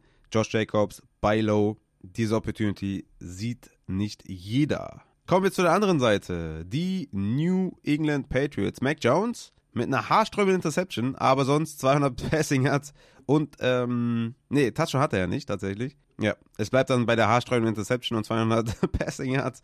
Und ja, Kendrick Bourne war der Einzige, der so richtig geballt hat auf Wide Receiver. 11 Tage, 10 Receptions, 89 Yards. War ja ein kleiner Sneaky Starter von mir. Neben Parker, der nur einen Punkt gemacht hat, ja, war Bourne der andere Sneaky Starter, weil Juju ausgefallen ist. Und wir hatten auch hier Bourne mit den meisten Routes Run und den meisten Snaps. Und ja, hat auf jeden Fall geliefert, sehr, sehr cool. Mal gucken, wie es dann aussieht, wenn Juju wieder zurück ist. Gesicki könnte davon profitieren, dass Hunter Henry sich verletzt hat. Auch das wird mit Matze besprochen. Gesicki, ein guter Streaming-Tight End, wenn Hunter Henry ausfällt. Auf Running Back hatten wir das äh, ja zu erwartende, zu wir haben es gehofft, vor allem auch, dass Stevenson einen Touchdown macht. Er hat ihn gemacht. Er war zwar auch Leadback gegen Elliott, ne, 39 zu 23 Snaps und 17 zu 8 Opportunities, aber vor allem kam das über die Receptions bei Ramondre Stevenson. Sechs Targets, fünf Receptions, hat den Touchdown am Boden gemacht. Jetzt ist der Sell-Button für Stevenson gedrückt, weil Er ist zwar Leadback gegen Elliott, aber so ganz stabil ist das auch nicht. Die Offense ist schlecht. Gegen Buffalo in Woche 7, gegen Miami Woche 8, dann Washington, Indianapolis, zwei gute Run-Defenses. Stevenson, sell, sell, sell. Gehen wir weiter. Die Arizona Cardinals bei den LA Rams. 26 zu 9 für die LA Rams. Ich hatte die Rams schon bei den Things to Watch eigentlich auseinandergenommen. Stafford nur mit 24 Passversuchen, zwei Drops in der Endzone von Nakua und Higby. Nakua, klarer, äh, klarer Buy-Low-Spieler. Cup hat natürlich geliefert, 148 äh, Receiving Yards, Touchdown. Kyle Williams hat komplett geballt, hat sich verletzt, äh, tatsächlich hat 22 Fantasy-Punkte erzielt. 47 zu 5 Snaps gegen Ronnie Rivers und 20 zu 4 Opportunities gegen Ronnie Rivers. Ronnie Rivers ist auf IR, Kyle Williams wahrscheinlich out und das öffnet natürlich die Tor oder die Türen und Toren für Zach Evans. Zach Evans, Wafer Ad auf jeden Fall gegen Pittsburgh. Sollten sie nicht noch irgendwas machen und irgendwie einen Running Back noch holen, ist Zach Evans natürlich sehr, sehr nice. Aber ja, die Offense der Rams habe ich schon auseinandergenommen bei den Things to Watch. Hört da gerne nochmal rein. Bei Low Stafford und bei Low Puka Nakur mit der schlechten Leistung von 4,6 Punkten, aber enorm hohen Target Share kaufen. Cardinals weiterhin, ja, produktive Offense, würde ich sagen. Ne? Also Joshua Dawson 41 Dropbacks, 21 Completions, 235 Passing Yards. Hilft natürlich einem Hollywood Brown, vor allem auch in Targets, ne? 11 Targets jetzt wieder gesehen. In den letzten drei Wochen also 31 Targets, 10, 10 und 11. Sehr, sehr geil auf jeden Fall. Sehr, sehr stabil vor allem auch. Also seit Woche 2 war die schlechte Leistung 7 Targets gegen Dallas, sonst dreimal 10, einmal 11. Hollywood bei Low, würde ich sagen. Nach der Performance mit 5,4 Punkten. Die Offense ist gut, beziehungsweise ist besser als man dachte. Kyler Murray könnte vielleicht irgendwann zurückkommen, also Hollywood bei Low, wenn es geht. Michael Wilson, der Rookie, mein Draft Crush mit einer guten Leistung, 7,7 Fantasy-Punkte, drei Receptions für 62 Yards, ist neben Hollywood die meisten Routen gelaufen und hatte ein Snap weniger als Hollywood. Auf Tight End Trey McBride, der neue Streaming-Tight End, hatte letzte Woche drei Tage, zwei Receptions, jetzt fünf Targets, vier Receptions, wird auch mehr eingesetzt mittlerweile.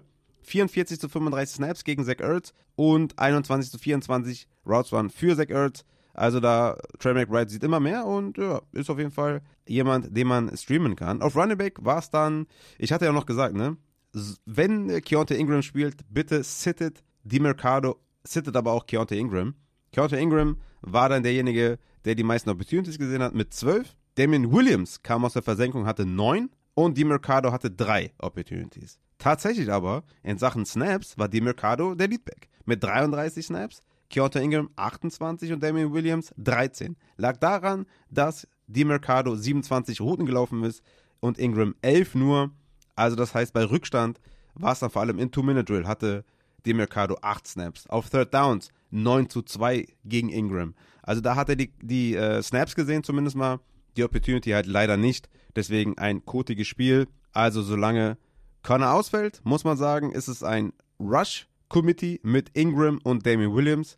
Und die Passing Downs, Two-Minute sieht die Mercado. Also so gut wie keiner da spielbar. Wenn dann am ehesten noch Keontae Ingram. Ich denke, der ist auch der Back, sollte es an die Goal-Line und so weiter gehen.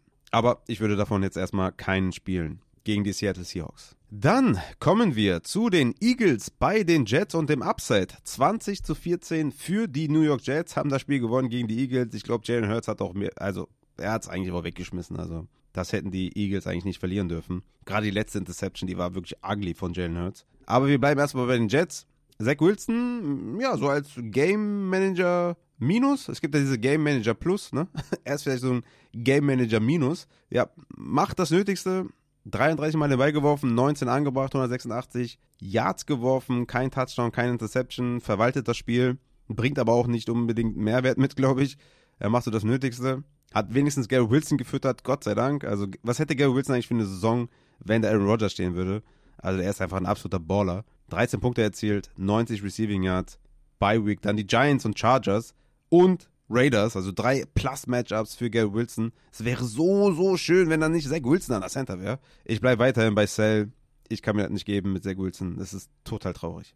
Auf Running Back, ja, Brees Hall ist derjenige, der jetzt da am Ballen ist. 43 zu 13 Snaps, 17 zu 2 Opportunities gegen Carter und 17 zu 4 gegen Devin Cook.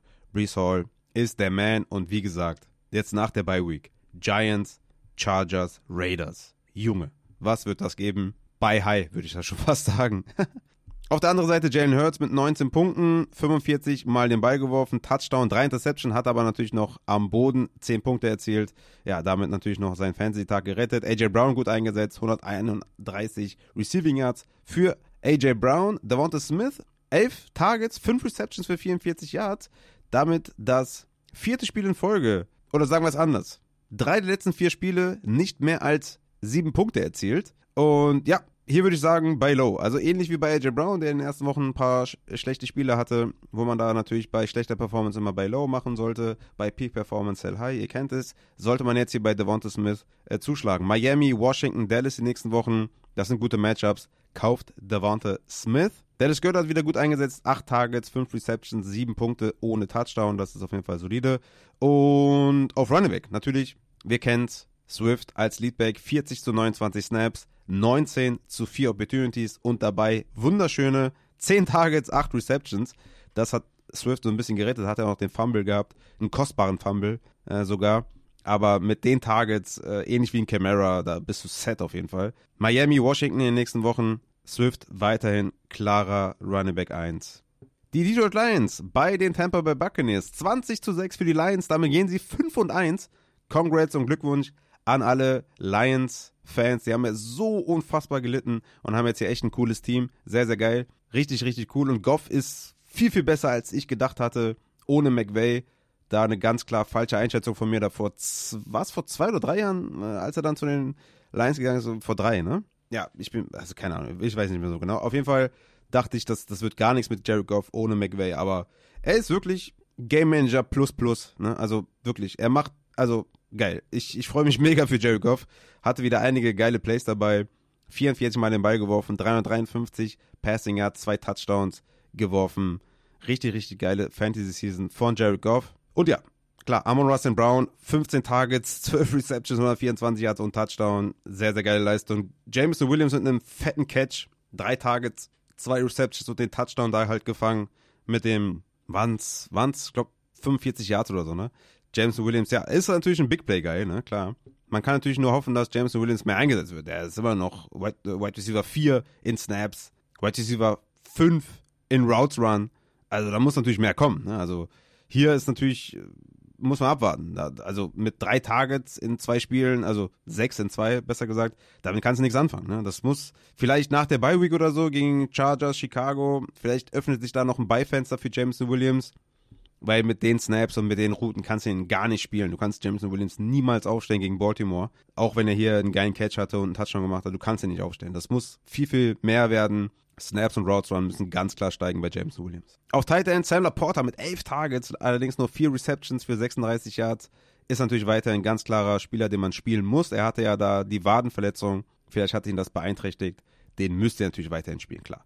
Auf Running Back David Montgomery mit der Verletzung auch das wird mit Matze noch besprochen. Natürlich, Craig Reynolds hat profitiert, hatte dann zwölf Opportunities zu vier von Osigbo. Er ist ein Kind of Flexer natürlich, wenn Monty und Gibbs ausfallen, aber man weiß natürlich, ob Gibbs gegen Baltimore nicht doch active ist, deswegen auch da beim Fab auf jeden Fall aufpassen, was sie da bietet. Auf der anderen Seite haben wir die Tampa Bay Buccaneers mit der ersten schlechten Performance vom Baker Mayfield. War bisher solide auf jeden Fall, hat sein Ding gemacht, und hatte jetzt halt wirklich das erste schlechte Spiel. 19 Mal den Ball angebracht, 206 Yards plus Interception, 7 Punkte erzielt. Immerhin Chris Godwin noch geführt hat mit 77 Receiving Yards, 7 Tage, 6 Receptions. Mike Evans war angeschlagen, war für mich auch ein klarer Sit. Nachdem äh, ja, er nur eine Woche Hemi ausgesetzt hat, 10 Targets, 4 Receptions für 49 Yards, hat auf jeden Fall viel, viel mehr Tages, als ich so jetzt so vermutet hatte tatsächlich. War also vom, vom, vom Process her wahrscheinlich äh, richtig, aber eigentlich die Opportunity war da für Mike Evans. Hätte nicht damit gerechnet, dass er so viele Snaps und Routen läuft. Aber sieben Punkte, ne? vielleicht hier ein Beifenster offen bei Atlanta, Buffalo, Houston, Tennessee. Die nächsten Wochen relativ schmackhaft. Ansonsten, ja, Kate Otten dachte man vielleicht einen Streamer gefunden zu haben, aber das war nix. War, lag vielleicht auch viel an Mayfield. Auf Running Back hatten wir die Verletzung von Rashad White, ähm, deswegen hat er da auch ein bisschen was verloren an Keyshawn Vaughn. Insgesamt trotzdem kam er zurück im Spiel, 44 zu 12 Snaps für Rashad White, allerdings nur 11 Opportunities, 7 für Keyshawn Vaughn. Das sollte in den nächsten Wochen wieder besser werden für White. Und hier eventuell ein Beifenster offen. Letzten Wochen nicht wirklich produktiv gewesen, aber mit vielen Opportunities trotzdem, mm, ja, in den letzten Wochen vor Woche 6 gewesen. Atlanta, Buffalo, Houston die nächsten Wochen. White auf jeden Fall halten, nicht verkaufen und weiterhin spielen. Es lag einfach viel auch am Gamescript und irgendwann haben die nur noch den Ball geworfen und äh, es war einfach nicht viele Opportunities mehr da für Rashad White. Und das letzte Spiel für heute. Die New York Giants bei den Buffalo Bills. 14 zu 9 für die Buffalo Bills. Die Giants waren dran. Die Giants waren dran gegen die Bills, Junge. Wir hatten Chancen. Zweimal Goal-Line. Trip gehabt, beides mal nicht in Touchdown umgewandelt, Pass Interference in dem letzten Play. Wir waren dran, Junge, die Giants waren dran, aber wir gehen 1-5, was vielleicht auch besser ist, aber das ist ein Thema für einen anderen Tag. 14 zu 9 für die Buffalo Bills, die gehen 4-2. Josh Allen hat sich auch verletzt, auch da gehen wir gleich beim Injury Report drauf ein. Ähm, hoffentlich nicht zu lange Ausfallzeit für Josh Allen. Dix natürlich Every Week Starter, brauche ich euch nicht zu erzählen. 15 Punkte gemacht, 100 Receiving Yards. Gabe Davis mit einem Bassspiel. Ja, Gabe Davis mit einem Bassspiel. Gegen New England ist Gabe Davis trotzdem ein Flexer mit Upside. Boom Bust gegen New England. Weiterhin Gabe Davis natürlich. Und ja, das, ja, das erste Mal in fünf Wochen kein Touchdown gefangen. Gabe Davis ist einfach äh, beste Fantasy-Spieler überhaupt. Ja, ansonsten ähm, Dawson Knox mit sechs Targets, drei Receptions für 17 Yards, äh, hat natürlich da jetzt die Targets gesehen, ohne Dalton Kincaid, aber so richtig geil war es auch nicht, weil Josh Allen einfach wenig den Ball gepasst hat, 30 Passversuche, ja, und insgesamt war es einfach ähm, kein gutes Spiel der Offense, muss man sagen. Auf Running Back hatten wir natürlich äh, jetzt mit Damien Harris, der relativ früh auch ausgefallen ist, auf den wir auch auf eingehen und ist auch mittlerweile vom Krankenhaus entlassen. Also Prayers up für Damien Harris. Latavius Murray, der nutzt nie in Anführungszeichen. 30 Snaps zu 30 gegen James Cook, also 50-50 und 14 zu 12 Opportunities für James Cook, also 12 Opportunities für Latavius Murray. Beides Season High, 30 Snaps und 12 Opportunities, beides Season High, weil Damien Harris natürlich nicht in die Snaps von Latavius Murray reingefressen hat. Leider muss man sagen, hatte das aber auch keine Auswirkungen auf James Cook, also positive, dass Damien Harris ausgefallen ist, wenn man das so sagen darf. Sorry an Damien Harris, nicht böse gemeint. Ähm, weil James Cook ist dann einfach bei seinen Opportunities geblieben, hatte dann 14 für 71, das war gut. Aber wie gesagt, die Offense insgesamt war einfach nicht gut. Das war einfach insgesamt kein gutes Spiel der Offense. James Cook bleibt für mich auf jeden Fall ein stabiler Running Back 2, den ich weiterhin aufstelle. Und der Darius Murray ist ein Wafer-Ad, tatsächlich, weil Damien Harris wahrscheinlich fehlt nächste Woche. Und er davon profitiert hat und James Cook halt nicht. Die Giants, ja, was, was ist da zu sagen? Tyrod Taylor hat übernommen und sah, meiner Meinung nach hat er das besser umgesetzt als äh, Danny Jones, was vielleicht auch irgendwie ein Takeaway ist, keine Ahnung. Aber Tyrod Taylor mit 9,4 Fantasy-Punkten, 200 Passing Yards tatsächlich und ja, wurde ein Touchdown geklaut, eine Endzone. Wanda Robinson ist auf jeden Fall der Lichtblick der Giants. 8 Targets, 8 Receptions und 62 Yards. Er ist der Mann im Receiving Core. Er ist auf jeden Fall mit Abstand der beste Spieler in der Offense. Und über ihn muss es irgendwie gehen. Und ja, 8 Targets, 8 Receptions, endlich mal für Wanda Robinson. Vielleicht bekommt das ja auch Danny Jones mit und er kann ihn mal endlich füttern. Ansonsten hatten wir Darius Slayton, der die meisten Snaps hatte und die meisten Routen und sechs Targets gesehen hat. Das war sehr erfrischend für Darius Slayton. Neun Fantasy-Punkte, aber ist natürlich nicht sustainable. Die letzten Wochen waren alles andere als rosig. Jalen Hyatt war der zweite in Snaps und Routes Run, noch vor Wanda Robinson. Vielleicht muss man das aber auch im Auge behalten. Drei Receptions für Jalen Hyatt. Wenn der mehr Snaps sieht in den nächsten Wochen, könnte das auch ein sneaky Player sein, der man vielleicht mal aufstellen könnte. Waller, nachdem er letzte Woche die acht Receptions hatte, jetzt auch wieder sieben Targets, fünf Receptions. Also steigende Tendenz da auf jeden Fall bei Waller. Muss man respektieren. Auch wenn man ihn äh, ja viel gehatet hatte in den ersten Wochen, muss man zu ja muss man verbuchen, dass er eingesetzt wird. 18 Targets und 13 Catches den letzten zwei Wochen. Das ist auf Titan auf jeden Fall sehr sehr gut. Ansonsten Saquon Barkley, der noch vorm Spiel zu den Fernsehleuten meinte, dass er nicht fit ist und äh, dass er noch nicht richtig Cuts laufen kann und so weiter und so fort, hat trotzdem, hat trotzdem 29 Opportunities gesehen, 11,8 Fantasy-Punkte damit gemacht und ja, ist anscheinend immer noch nicht ganz fit, aber hat 59 Snaps gesehen bei 77 Dropbacks von Tyro Taylor, also war absoluter Workhorse mit seinen 28 Opportunities, hat mit 24 Carries 93 Yards verbucht, das war zur Halbzeit grottig. Ich habe nicht mehr eine genaue Stat im Kopf, aber das waren irgendwie 1,5 Carries per Attempt oder so hatte dann noch so ein, zwei längere Runs und das sah dann im Endeffekt besser aus, die Statline. Wobei es im Endeffekt immer noch bei 3,8 Yards per Carry liegt. Und 11,8 Punkte sind auch nicht die Welt. Aber, ey, sollte der diese Opportunity sehen in den nächsten Wochen bei Low Saquon und hat ja auch jetzt eine gute ja, Recovery gehabt mit seinem High Ankle Sprain. Also da ist auf jeden Fall das Beifenster offen. Washington Jets, Las Vegas, Dallas. Kein einfaches Matchup äh, tatsächlich in den nächsten Wochen. Oder kein einfaches Schedule in den nächsten Wochen. Aber die Opportunity ist auf jeden Fall richtig, richtig gut. So, und damit würde ich sagen, haben wir die Game by Game, Team by Team Takeaways fertig. Und gehen dann, bevor wir zu den Waferwire Targets kommen, kurz zum Matze rüber. zum Injury Report und ich sage dann Mats ab. Kommen wir auch zum Injury-Teil nach Woche 6 vom Wochenende. Die neuesten Injuries mit dem guten Matze, mein Lieber. Schön, dass du wieder da bist. Die Liste, die ich hier habe, ist, äh, ist lang. Du hast dich auch schon im Injury Report Channel im Discord, hast ja auch schon geschrieben, was ist schon wieder los? Matze, was, was, ist, was, was geht hier ab? Warum so viele Verletzte? Das ist eine sehr gute Frage. Ja, auch erstmal äh, Hallo von meiner Seite. Ja, was geht ab? Alleine, ne? Vier, fünf Quarterbacks auf der Liste. Ich weiß gar nicht, ob wir, hatten wir das schon mal jetzt in unserer äh, jüngeren, ja, jüngeren Vergangenheit? Keine Ahnung, ich glaube nicht. Äh, also schon krass, ne? Also, puh, also ich weiß gar nicht, wie ich das die nächsten Tage so, die, also die Woche wird schlimm, glaube ich. Also da kann ich meinen Job kündigen und mache Vollzeit äh, Upside. Das ist das Ziel. Das ist das langfristige Ziel. Ja, da müssen nur Ziel, ja. genug Leute supporten. Aber wir arbeiten dran, ne? Und dann sind wir hier Vollzeit ja. dabei. Ja, wir haben vor allem, vor allem richtig gute Spieler dabei, ne? Also Josh Allen, Trevor Lawrence, Debo Samuel, Hopkins, Metcalf, McCaffrey, Montgomery, Kyron Williams, Stevenson. Also das ist ja, also, ist ja wirklich Wahnsinn. Aber wir gehen rein, damit wir nicht zu viel Zeit verlieren hier und starten bei den Quarterbacks und gehen zu Josh Allen, der ja auch nicht so die beste Vorstellung hatte gegen die Giants, mit der Schulterverletzung. Was kann man da sagen bisher?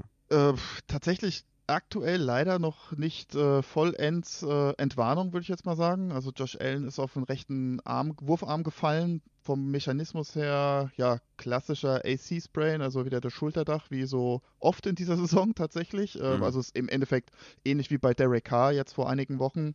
Ähm, ja, aktuell so was, was man jetzt nach dem Spiel gehört hat, hieß es, äh, was er wohl selbst gesagt hat, äh, hieß alright. Röntgen war negativ, das ist schon mal alles sehr positiv. Ähm, ja, so wie ich Allen jetzt einschätzen würde, auch gerade jetzt mit Hinblick auf seine Ellbogenverletzung letztes, letztes Jahr, Jahr, wo er dann, hm. genau, wo er da echt durchgespielt hat, wo, was, wo ich, was ich auch nicht geglaubt hätte. Könnte ich mir jetzt auch vorstellen, dass er damit durchspielt. Äh, jetzt nächste Woche gegen New England. Ja, böse Zungen könnten vielleicht auch sagen, das schafft er auch mit einem Arm oder mit, oder mit gar keinem Arm. Ja. Nee, Spaß beiseite, aber ähm, ja, da müssen wir jetzt mal gucken. Ich hoffe, dass da jetzt nicht irgendwelche Bänder, Muskeln äh, verletzt worden sind, aber erste Entwarnung wohl von seiner Seite aus, dass er, dass er sich ganz okay fühlt. Aber da müssen wir jetzt echt nochmal so ein bisschen abwarten, aber erstmal jetzt weniger Concerns. Hat ja auch weitergespielt. Mhm. Ja, ja, klar. Ist halt nur die Frage, wie ist die Performance dann, ne? Dip in Performance. Ja. Kennen wir ja von einem oder anderen Quarterback, das ist dann halt das, das Ceiling, das Upside ist dann ein bisschen beschränkt, aber ja. Wir warten mal die Ergebnisse ab und gehen zu Trevor Lawrence von den Jaguars. Hat sich am Knie verletzt. Schlimmer oder ist es meiner? Äh, laut Ian Rappaport Day to Day war auch relativ äh, ja, Richtung Ende vom Spiel, wo sich wo ein Pass-Rusher von hinten kam, hat sich um sein Bein oder an sein Bein festgeklammert und dann ist er so ein bisschen ja, weggeknickt. Im ersten Moment könnte es vielleicht so ein bisschen das Innenband vom Knie sein, Meniskus. Ähm, ja, die Offiziellen, wie gesagt, waren jetzt weniger äh, besorgt. Doug Peterson meinte jetzt heute, kurz bevor wir jetzt hier aufgenommen haben, äh, dass sein Knie einfach sore ist. Also ich nehme an, das wird ein bisschen geschwollen sein. Einzig Negative jetzt, ja, sie spielen schon wieder jetzt am Donnerstag, also wenig Recovery-Zeit. Ähm, ich gehe davon aus, dass er ja sehr, sehr wenig trainieren wird, bis gar nicht trainieren wird. So wie jetzt die ersten Berichte sind, also jetzt nichts sonderlich irgendwelche Strukturen verletzt. Also ich denke, auch da kommt so ein bisschen drauf an, ist das Knie stark geschwollen? Wenn nicht, wird er definitiv spielen und wenn er halbwegs beweglich sein wird, dann wird er auch auf jeden Fall auf dem Feld stehen. Mhm. Okay, alles klar. Weil gegen Indy auch wieder et etwas, wie soll ich sagen, von der Performance her wieder etwas schwächer als gegen Buffalo, ne? zumindest mal von den Yards her. Aber ja, so richtig aus sich herauskommt er momentan sowieso nicht. Dann noch die Verletzung. Hm. Bleibt abzuwarten, ne, wie es ja. aussieht. Ja, irgendwie nicht so konstant leider, ne? Das nee. Kein, ja. Hat man nicht so ein, das Trust-Level ist nicht so hoch. Man, man kann sagen, er macht konstant unter 17 Punkte. Das kann man sagen. Ne? Ja, ja, das kann man sagen, ja. 16,7 gegen Indianapolis, 14,3, 16,4, 14,7, 14,7. Also eine gewisse ja. Konstanz ist da, Matze, ne? So ist es nicht. Ich möchte auch noch mal ganz kurz in diesem, äh, ja, diesen Moment nutzen und sagen, dass äh, mir zwei Receptions von Ridley gefehlt haben für 1300 Euro. Das Was? hat mich am meisten gewurmt dieses Jahr. Äh, diese, dieses Jahr auch, Echt, ja, und dieses Wochenende. Krass. Okay, das ist wild. Ja, das war sehr traurig. Sehr, sehr traurig. Das ist wirklich traurig. Ja, mhm. also bei unserem Matchup in der Hörerliga war es nicht so knapp. Da, da war es nicht so knapp. Da ging es aber auch zum Glück nicht um 1300 Euro. aber um die Ehre, mein Freund. Man muss aber sagen, ich, hatte, ich, ich, war der High Scorer mit 155 und du bist wahrscheinlich Zweiter mit 120. Das, äh, ja, das ist dann auch unglücklich gelaufen. Aber okay, wir machen weiter mit den verletzten Spielern und gehen zu Tennel von den Titans.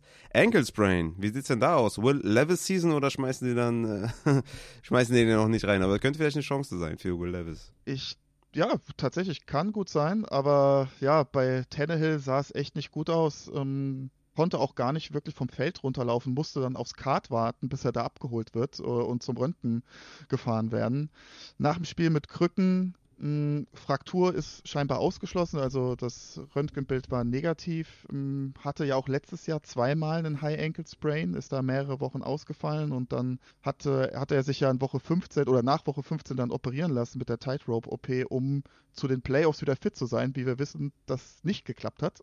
Und mhm. ja, hat halt, wie gesagt, eine, eine größere Vorgeschichte, was Knöchelverletzungen angeht und so wie er jetzt auch geklungen hat im Interview und wie er ausgesehen hat, sah es für mich fast schon so ein bisschen nach äh, Time to Say Goodbye. Also, dass er wirklich genau wusste, okay, das kann es jetzt für mich eventuell gewesen sein. Mm. Ähm, ja, also ich denke da schon auch multiple Weeks auf jeden Fall, was Ryan Tannehill angeht. Echt, ja? Aber dann ist ja wirklich auch spannend, Malik Willis oder Will Levis. Ist Will Levis aktuell irgendwie verletzt oder so? Oder ist der einfach nur healthy scratch? Also verletzt ist er nicht, nee. Nicht, mm. dass ich wüsste. Okay. Ist er nicht, ist er nicht äh, hier Notfall, Notfall-Quarterback oder so? Nee, also Malik Willis hat gespielt. Ja, ja, aber ist er nicht, also der dritte sozusagen, dann, dann ist äh, ja. doch dann so halb, halb inoffiziell out, aber irgendwie auch doch noch in, falls äh, mhm. der zweite Quarterback. Ah ja, das ist ja neu, ja, stimmt, hast du recht. Ja, kann sein, ja, genau. Ja, also dann muss man mal beobachten, was, was die ganzen Beatwriter sagen, wer dann da der, der Starter ist die nächsten Wochen. Gerade auch für. Genau. für ich meine, ich sage jetzt nicht, dass man Will Levis starten sollte, direkt jetzt im ersten Spiel oder so. Aber ist ja dann für Superflex vielleicht ein Waiver Claim wert. Mal schauen, wie es aussieht. Aber du meinst, Tannehill fällt genau. jetzt erstmal aus, ja? Das denke ich schon. Allein jetzt mit der Vorgeschichte und wie gesagt, er konnte das Bein überhaupt nicht belasten. Das ist immer schon mal ja, ein sehr, sehr schlechtes Zeichen. Ja, okay. wie gesagt, deswegen bin ich da jetzt nicht so positiv gestimmt. Okay, dann kommen wir zum nächsten Quarterback. Chicago Bears, Justin Fields war relativ schnell raus. Ich glaube, in der Halbzeit oder was ist rausgegangen mit dem Daumen. Wie sieht es denn da aus bei Justin Fields? Gibt es da neue Ergebnisse? Ja, auch da Röntgenbild negativ. Insgesamt, ja, keine schöne, kein schönes Szenario. Für mich jetzt die alles entscheidende Frage, die jetzt heute geklärt wird im MRT, äh, ist das sozusagen das Innenband vom Daumen, das UCL-Band, das gibt es auch beim Ellenbogen, deswegen immer so ein bisschen Verwechslungsgefahr. Mhm. Ähm, das kann man sich so ein bisschen vorstellen wie das MCL am Knie. Ja, ist das verletzt oder nicht? So. Und äh, dieselbe Verletzung hatte mehr oder weniger Dak Prescott letztes Jahr. Der hatte allerdings das UCL-Band intakt. Der mhm. hatte allerdings den Daumen äh, gebrochen, ist fünf Spiele ausgefallen. Mhm. Und ähm, Drew Brees hatte 2019 diese Verletzung, wo das. Äh, ja, ja, der kam schnell zurück. Ne? Der kam schnell zurück. Ja, es waren doch fünf Spiele, die ausgefallen sind. Ja, aber man, man ging auch davon aus, dass das wahrscheinlich sogar Season-Ending ist und so. Richtig. Und dass es viel, viel länger dauert genau. und der kam dann relativ schnell zurück. Genau. Und das war ja auch eine sehr, sehr schwere Verletzung, kann ich mich erinnern. Und, ja. Richtig. Und ja. der, der A-Dot genau. ist gesunken und gesunken und gesunken. Aber er hat, aber er hat, er hat schon geballt auf jeden Fall. Also ja, natürlich. Da, mit Sean 25, Payton. 25 Punkte nach, dem, nach dieser Verletzung. Ja, ja, klar. Ähm, ja, und wie das ist jetzt so die halt die Frage bei, bei Justin Fields, ne? Ist das verletzt oder nicht? Also für mich gibt es jetzt zwei Szenarien. Entweder fällt der, ich sag jetzt mal, plus minus eine Woche aus oder plus also fünf bis sechs Wochen. So, das ist jetzt so die Timeline für mich.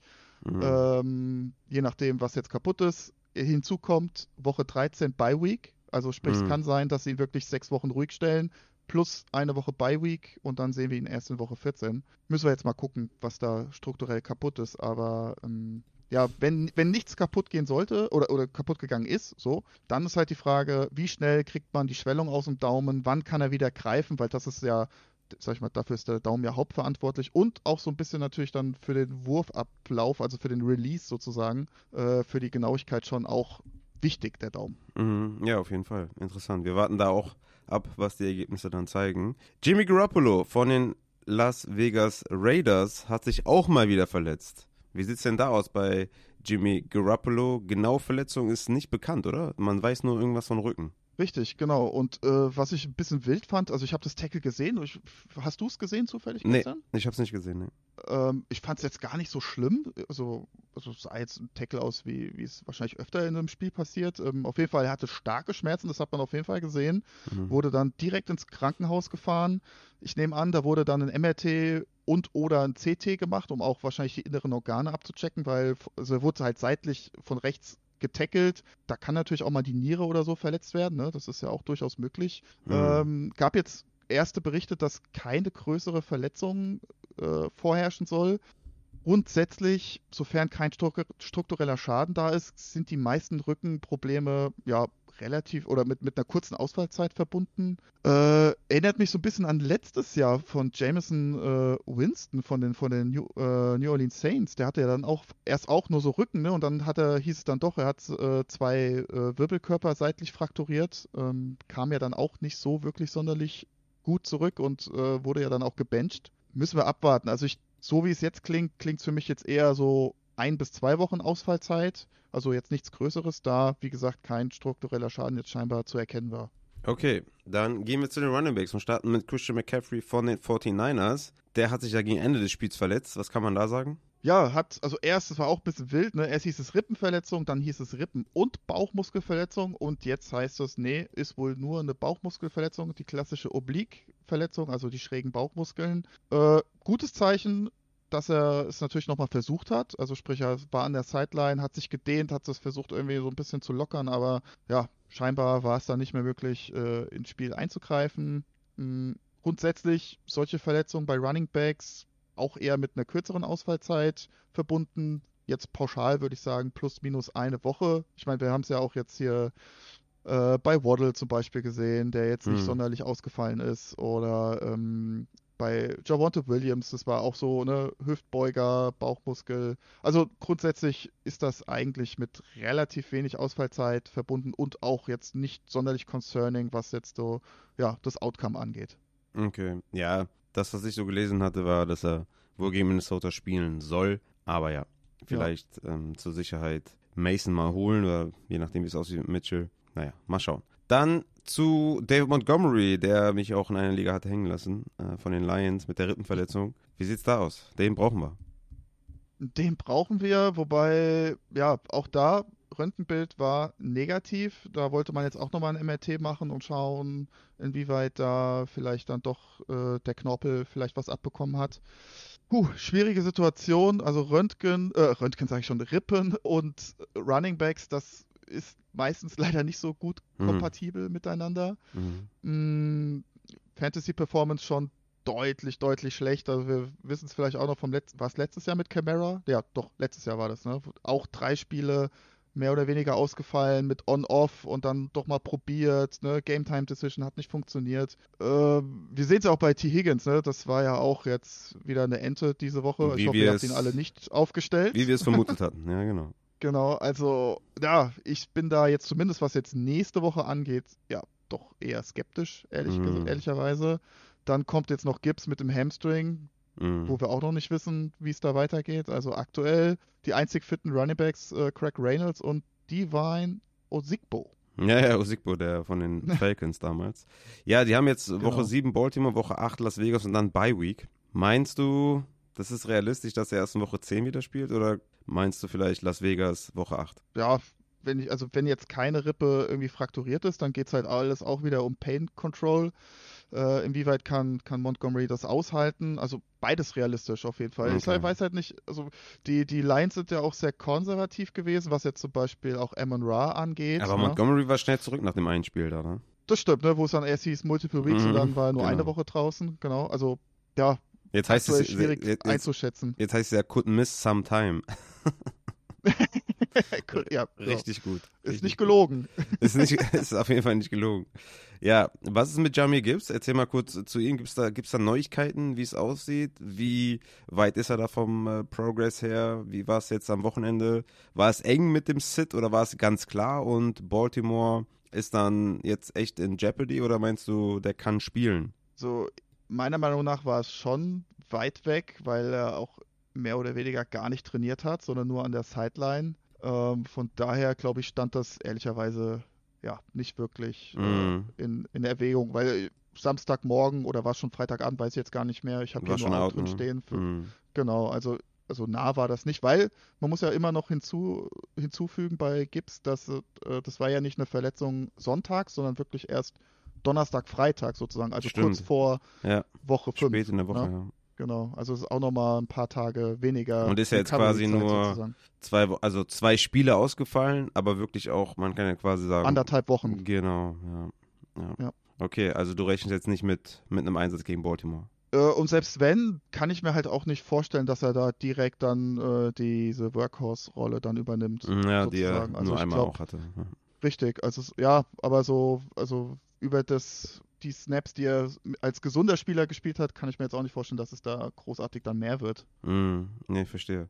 Ja, Craig Reynolds hat ja nicht so einen guten Job am Boden gemacht. Ich meine, äh, 10 Carries von 15 Yards, aber hat einen fetten Block gemacht zum Amon Ra Ja. Touchdown. Also da, da sah er gut aus. Ja, okay, alles klar, dann haben wir das verbucht und sagen erstmal, Monty wird schwer für Woche 7, Gibbs wird schwer für Woche 7.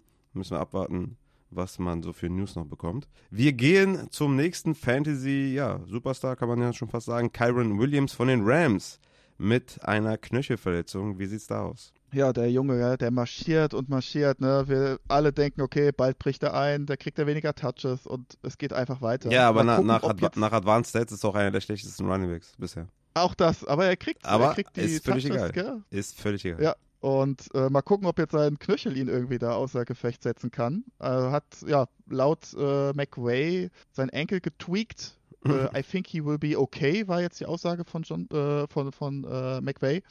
War nach dem Spiel allerdings mit einem Walking Boot zu sehen. Erstmal, ja, kann natürlich auch ein bisschen Vorsichtsmaßnahme sein, aber grundsätzlich jetzt nicht so schön. Auch da, Röntgenbild war negativ, heute MRT. Mal schauen, ich, sofern es jetzt kein High Ankle Sprain sein sollte, bin ich da weniger concerned. Also kann auch sein, dass es sich einfach um klassischen Low Ankle Sprain handelt und äh, das gut durchgetaped wird und dann mit Schmerzmitteln dann wieder ein äh, Full Go bekommt für Sonntag. Mhm. Aber müssen wir jetzt abwarten, ob das, also wenn jetzt High Ankle Sprain irgendwie die News kommt, dann wäre ich deutlich concerned und Ja. da denke ich auch, dass er dann die nächsten ein, zwei Wochen auf jeden Fall ausfallen wird, weil auch der zweite Running Back, äh, Ronnie Rivers, mit einer Knieverletzung, Multiple Weeks mit einer PC, mit einem PCL-Sprain, also hintere Kreuzband verletzt, überdehnt und äh, wie gesagt, da hieß es jetzt Multiple Weeks schon out. Mm, Also ja, Advice an, von meiner Seite, Rookie Zach Evans auf jeden Fall mal im Hinterkopf haben. Und ähm, ja, vielleicht, wenn ihr noch einen Spot übrig habt, auf jeden Fall, denke ich, ein Waiver-Pick wert diese Woche. Ja, Zach Evans von Ole Miss, Junge. Ich habe ihn, hab ihn gefeiert, äh, Pre-Draft. Habe ihm auch Chancen gegeben, dass er Kyron Williams ausstechen kann, beziehungsweise ja eigentlich Akers ausstechen kann. da war Kyron Williams eigentlich noch gar kein Faktor. Mal schauen, Zach Evans, Junge, jetzt deine Chance vielleicht. Ja, müssen wir abwarten, ob äh, Kyron wirklich ausfällt und dann kann man dem, dementsprechend nochmal sein Fab justieren. Warten wir mal ab. Dann haben wir noch Ramondre Stevenson von den Patriots mit, ja, Head und Ankle. Was genau ist jetzt das Problem? Äh, aktuell wahrscheinlich gar nichts tatsächlich, weil er auch ja, zurückgekommen ist, hat weitergespielt, äh, hat ja auch die Performance geliefert, so wie du das vorhergesagt hast. Ne? Ja, sell Äh, high. und ich hoffe, du, ich hoffe, du kannst ihn jetzt verkaufen. Ja, genau, genau. Ja. Ähm, ja, müssen wir natürlich jetzt gucken. Wurde ja wegen Concussion nochmal untersucht. Äh, kam, wie gesagt, ja zurück aufs Feld. Ist halt jetzt abzuwarten, ob in den nächsten 24, 48 Stunden da noch irgendwelche Concussion-Symptome kommen, wie jetzt bei Kincaid letzte Woche zum Beispiel. Mm, aber jetzt Enkel war jetzt scheinbar auch kein Problem, wurde auch getaped. Also da gehe ich davon aus, dass das auch ein leichter Tweak war, ein kleiner Low-Ankle-Sprain, aber sollte jetzt auch keine Concerns für die nächste Woche sein Mhm. rechnet damit, dass er wenig trainieren wird diese Woche, aber sollte wahrscheinlich dann auch wieder spielen. Ja gut, alles klar.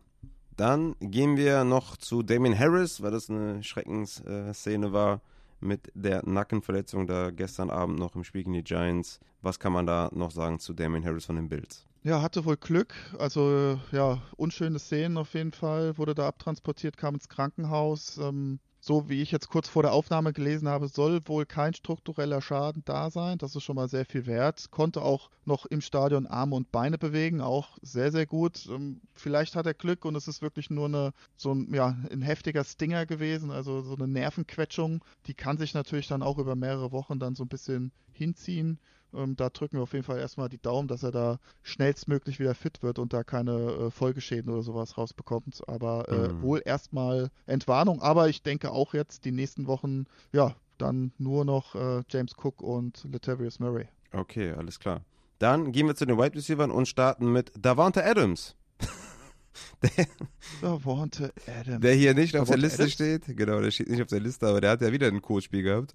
Da würde ich dich mal gerne fragen, wenn du darauf vorbereitet bist, wir können es auch skippen. Äh, gegen Green Bay, ja, die 45 Receiving Yards, 4 Receptions. Gegen New England, 2 Receptions, 29 Yards. Ist Davante Adams schlimmer verletzt oder liegt es am Quarterback-Play oder beides mit seiner Schulter? Kannst du mir da vielleicht mal eine kurze Einschätzung geben, auch wenn er jetzt hier nicht auf dem Injury Mhm. Report steht? Da hast du mich jetzt hier auf dem falschen Fuß erwischt. Nein, Spaß. Ich missbrauche Ah, meine okay, Machtposition. Da, da kriegen wir auch noch was zusammengeschustert. Nee, um Gottes Willen. Äh, weiß ich gar nicht, ehrlich gesagt. Also er hatte natürlich klar, äh, jetzt ist letzte Woche mit einem Did Not Practice gestartet, Limited Practice und dann Full Practice, hat auch direkt Freitag dann nach dem Training das Full Go und äh, vom Injury Report äh, verschwunden. Aber klar, natürlich, ne, so ein AC-Sprain, wenn der ein bisschen heftiger ist, das kann auch durchaus ja, zwei, drei, vier Wochen grundsätzlich anhalten und dich irgendwie mehr oder weniger belasten. Hat er, wie, weißt du zufällig irgendwie, ich habe jetzt nicht, habe ihn jetzt gerade nicht offen, Contested Catch Rate, irgendwie sowas? Gut, bei zwei, was hast du gesagt, zwei Catches? Ja, zwei Catches gegen New England. Na gut, dann, äh, ja, waren das wahrscheinlich auch nicht so viele Contested Catches. ähm, hat ja auch wieder einen bösen Hit eingesteckt. Weiß ich nicht, ob es, ob es daran lag, eventuell. Mhm. Aber ich glaube, es ist auch so eine, auch da so eine ja, Kombination aus mehreren Dingen. Ne? Dann Garoppolo raus. Mhm. Ähm, ja, ist ja meistens dann auch tatsächlich so bei so Backup-Quarterbacks, dass die dann auch eher so, ja, vielleicht nicht mit der ersten Garde so gut können, sage ich jetzt einfach mal. Wobei Myers hat ja auch Ich wollte sagen, Jacoby Myers ne? liefert halt anders ab, ne? 17 Targets, Ja. 12 Receptions, jeweils ein Touchdown in den letzten zwei Wochen. Aber wie gesagt, schwierig zu beurteilen. Also jetzt vom, vom, vom, vom Trainingspensum her würde ich jetzt sagen, nein, sollte eigentlich okay gewesen sein, weil er also hat jetzt auch irgendwie kein äh, Non-Contact-Jersey oder sowas angehabt. Also, Mhm. Okay. Ja, einfach vielleicht so eine kleine Durststrecke tatsächlich. Mhm. Ja, weil ich frage mich, soll man den jetzt günstig kaufen äh, mit der Injury von Garoppolo? Ist er selber stärker verletzt, als man vielleicht vermutet? Ist er nur so ein Decoy jetzt momentan auf dem Platz? Kann ich mir eigentlich nicht vorstellen. Sieht auch normale Snaps, also über 90 Prozent jeweils. Ja. Hm. Mm, Ja, schwierig, ist ganz schwierige Situation. Also ich würde jetzt sagen, wenn jetzt Garoppolo einfach ganz normal fit wäre, würde ich sagen, auf jeden Fall bei Low. Also das kann die nächsten Wochen eigentlich nur besser werden und es gibt ähm, keine Berichte irgendwie, dass es da einen heftigeren, größeren Schaden gibt in der Schulter. Also das wäre auf jeden Fall auch mein Advice, dass man da mal anfragen sollte vielleicht. Alles klar, okay. Dann gehen wir zum, zum Injury-Teil bei den Wide Receivers und kommen zu Debo Samuel. Der war dann relativ früh raus, hat auch bei mir, glaube ich, in der Liga mit Monty auch. Ich glaube, Monty, Hopkins und Debo Samuel hatte ich. äh, Schulterverletzung bei Debo, wie sieht's aus? Ja, hat einen, hat einen heftigeren Hit von seitlich vorne bekommen. Hat da meiner, Meinung- meiner Meinung nach Glück gehabt, dass da die Schulter nicht rausgesprungen ist, weil das passiert bei so einem Tackle auch mal ganz gerne tatsächlich. Ähm, auf den ersten Blick dann so, äh, auch hier klassisch AC-Sprain, war auch nichts irgendwie gebrochen. Auch da bin ich jetzt erstmal so ein bisschen zurückhaltend, muss ich sagen, jetzt äh, was die nächste Woche zumindest angeht. Ähm, aber ist natürlich Debo Samuel, ne? Also irgendwie spielst du dann doch irgendwie immer, aber Ja, ich weiß nicht, halt ganz ehrlich. Sagen, ey, ja, Irgendwann reicht's halt auch mal, ne? ja, ja. Also wenn er mir jetzt keine, kein, also mindestens, also nicht, also mindestens ein Full Practice würde ich sehen. So dann, weißt du? Ansonsten, nee. Das weiß ich nicht, ob du das bekommst. Ja, dann nicht. Dann bin, dann bin ich raus. Kein Bock. Also ich, aber ich auf jeden Fall rechne ich mit einer kürzeren, wenn eine Ausfallzeit da sein sollte, dann rechne ich eher auch mit einer kurzen Ausfallzeit von plus minus ein Spiel. Hm, okay. Aber ähm, ist auf jeden Fall kein Advice von mir, ihn äh, ja, selbstbewusst zu starten nächste Woche. Ja, ja, ja. Also me- meine Weise ist jetzt schon, tatsächlich ohne Full Practice, ist er für mich ein Sit. Dann gehen wir zu Gary Wilson von den Jets mit der Enkelverletzung. Was kann man da sagen? Ja, können wir kurz machen. Ist da so ein bisschen im, im, am Kunstrasen so ein bisschen ausgerutscht, ein bisschen äh, umgeknickt, aber nach kurzer Behandlungszeit ist er wieder aufs Feld zurück, hat auch einen Bombencatch da noch hingelegt. Was hätte der äh, eigentlich für eine Fantasy-Season mit Aaron Rodgers? Boah, unfassbar, oder? Mhm, ja. Ja. Das wäre echt äh, Sahne gewesen. Aber Ja. es ist wie es ist, ne? Wir müssen damit. Aber ja, wer weiß, was mit Zach Wilson noch so passiert. Also es kommt, er kommt ja so langsam. Ja, okay. Ja, ganz gut. langsam. Ja, okay. Gehen wir zu Tyreek Hill von deinen Dolphins. Hatte ja nur Krämpfe, soweit ich das mitbekommen habe. Uff, ja, da hatten, glaube ich, alle Dolphins-Fans und Owner von Hill so kurze Schreckmomente. Und ne? Alle- gemacht. Die Tickets haben für Ja. München. Auch die, klar, logisch. ähm, ja, hat dann das Big Play gemacht und hat das für Big Frankfurt Play mehr oder weniger ja. ab, Okay.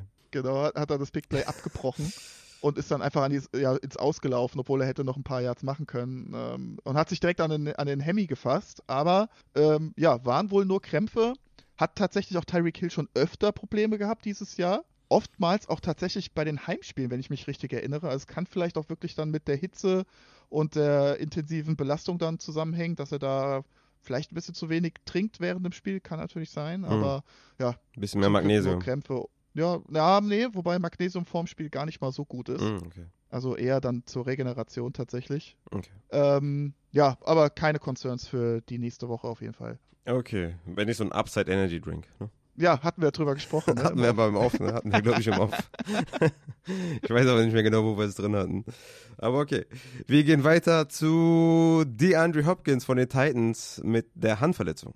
Ja, im letzten Play ist er da irgendwie blöd auf die Hand gefallen. Hm, Eine News bisher Ja. äh, davon, ja, deswegen gehe ich davon aus, dass es sich auch wieder hier um ja etwas äh, geht, was ja, wir eher vernachlässigen können. Haben jetzt noch eine Bye Ähm, Week. aber so, ja, also sofern da jetzt irgendwie was kommen sollte, werde ich euch natürlich auf jeden Fall informieren. Ja, okay.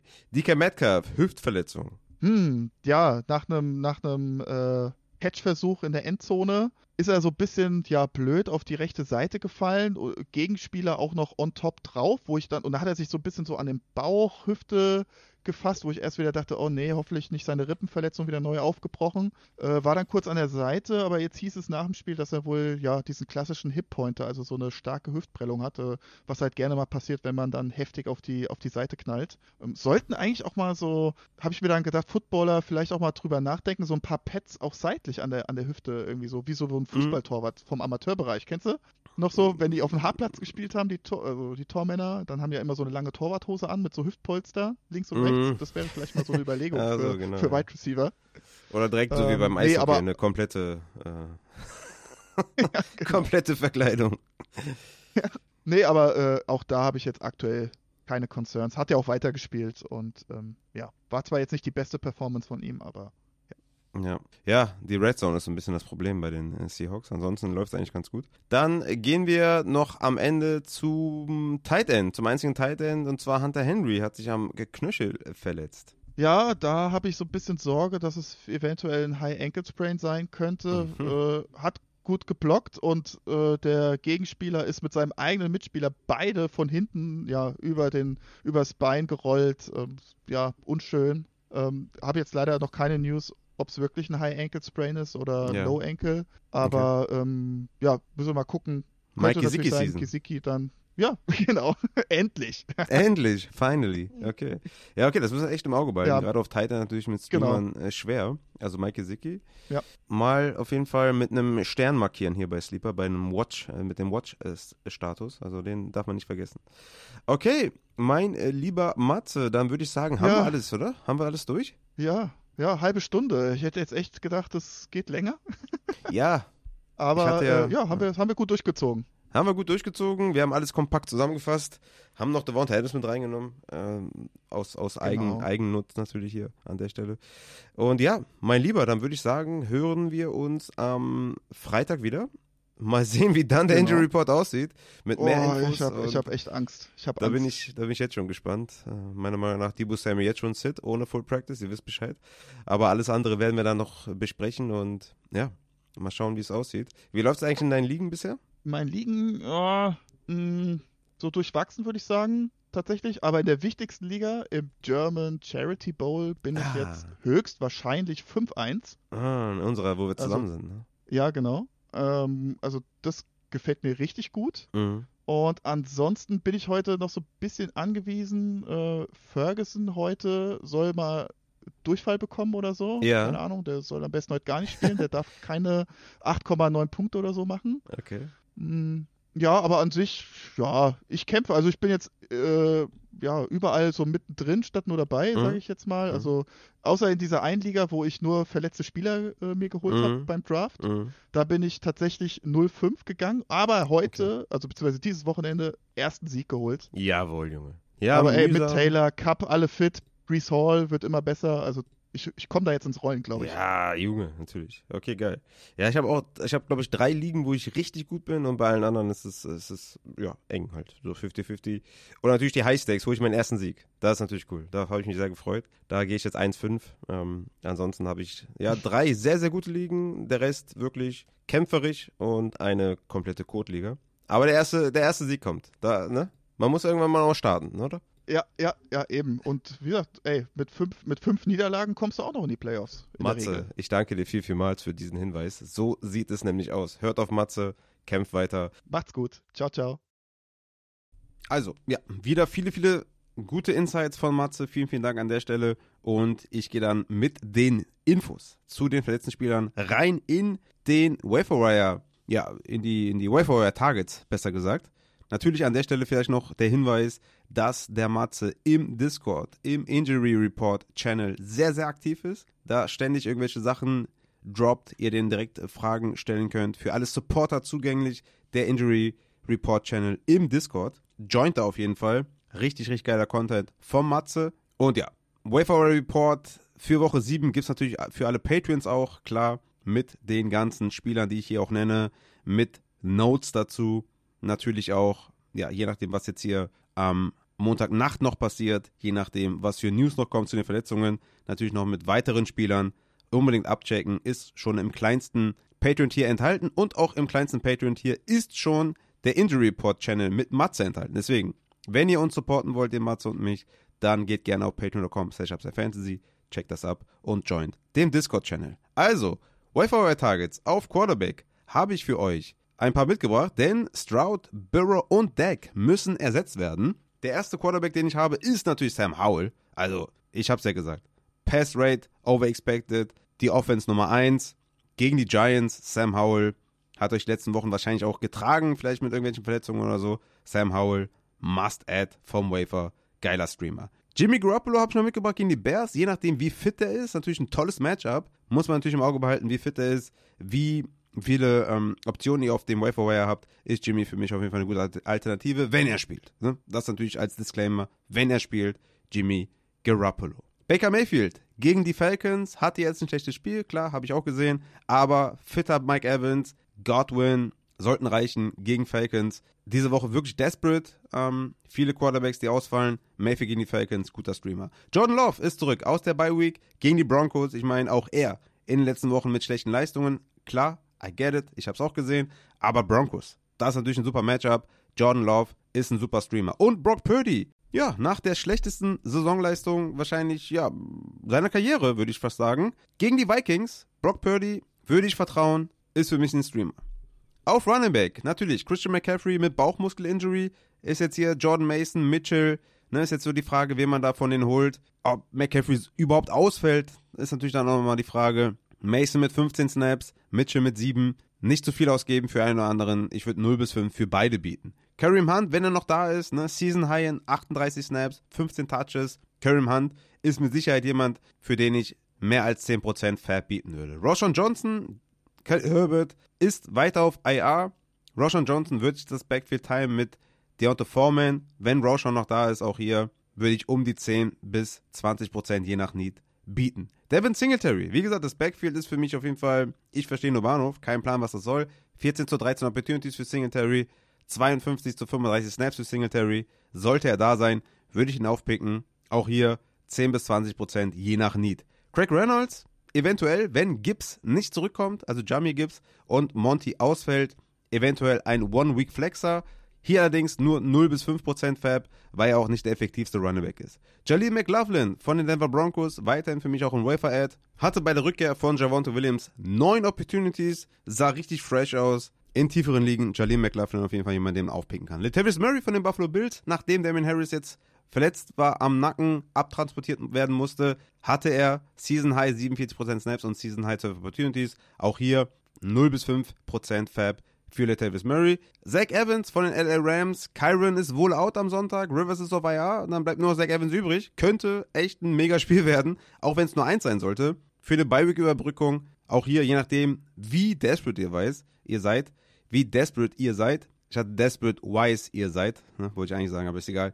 Würde ich äh, 10% Fab oder was kann man da schon mal bieten für eine Woche? Savon Ahmed ist für mich noch der letzte auf Running Back, hatte 11 Opportunities, ne, Jeff Wilson könnte zurückkommen, deswegen dann würde er wieder wegfallen, aber hier ne, 0%, um ein, eine Woche vielleicht noch von ihm zu profitieren. Auf Wide Receiver Curtis Samuel natürlich. Washington passt viel den Ball, 19 Targets in drei Wochen, Curtis Samuel auf jeden Fall ein Wafer-Ad. Hier nicht zu viel bieten tatsächlich, je nachdem, ne, wie viel Wert er für euch mitbringt auf der Flex-Position. Vielleicht habt ihr auch da schon Spieler 0 bis 5% Fab. Josh Downs habe ich schon tausendmal erwähnt. Auch ihn natürlich aufpicken. James Williams aufpicken, falls er gedroppt wurde. Michael Wilson mit einer guten Performance diese Woche. Kendrick Bourne, 10 Receptions für 89 Yards, auch gute Performance gewesen. Wanda Robinson, endlich mal mit Target und Catches. Aber ich würde für niemanden hier wirklich richtig in die Tasche greifen. Vielleicht maximal 10%, je nach Need.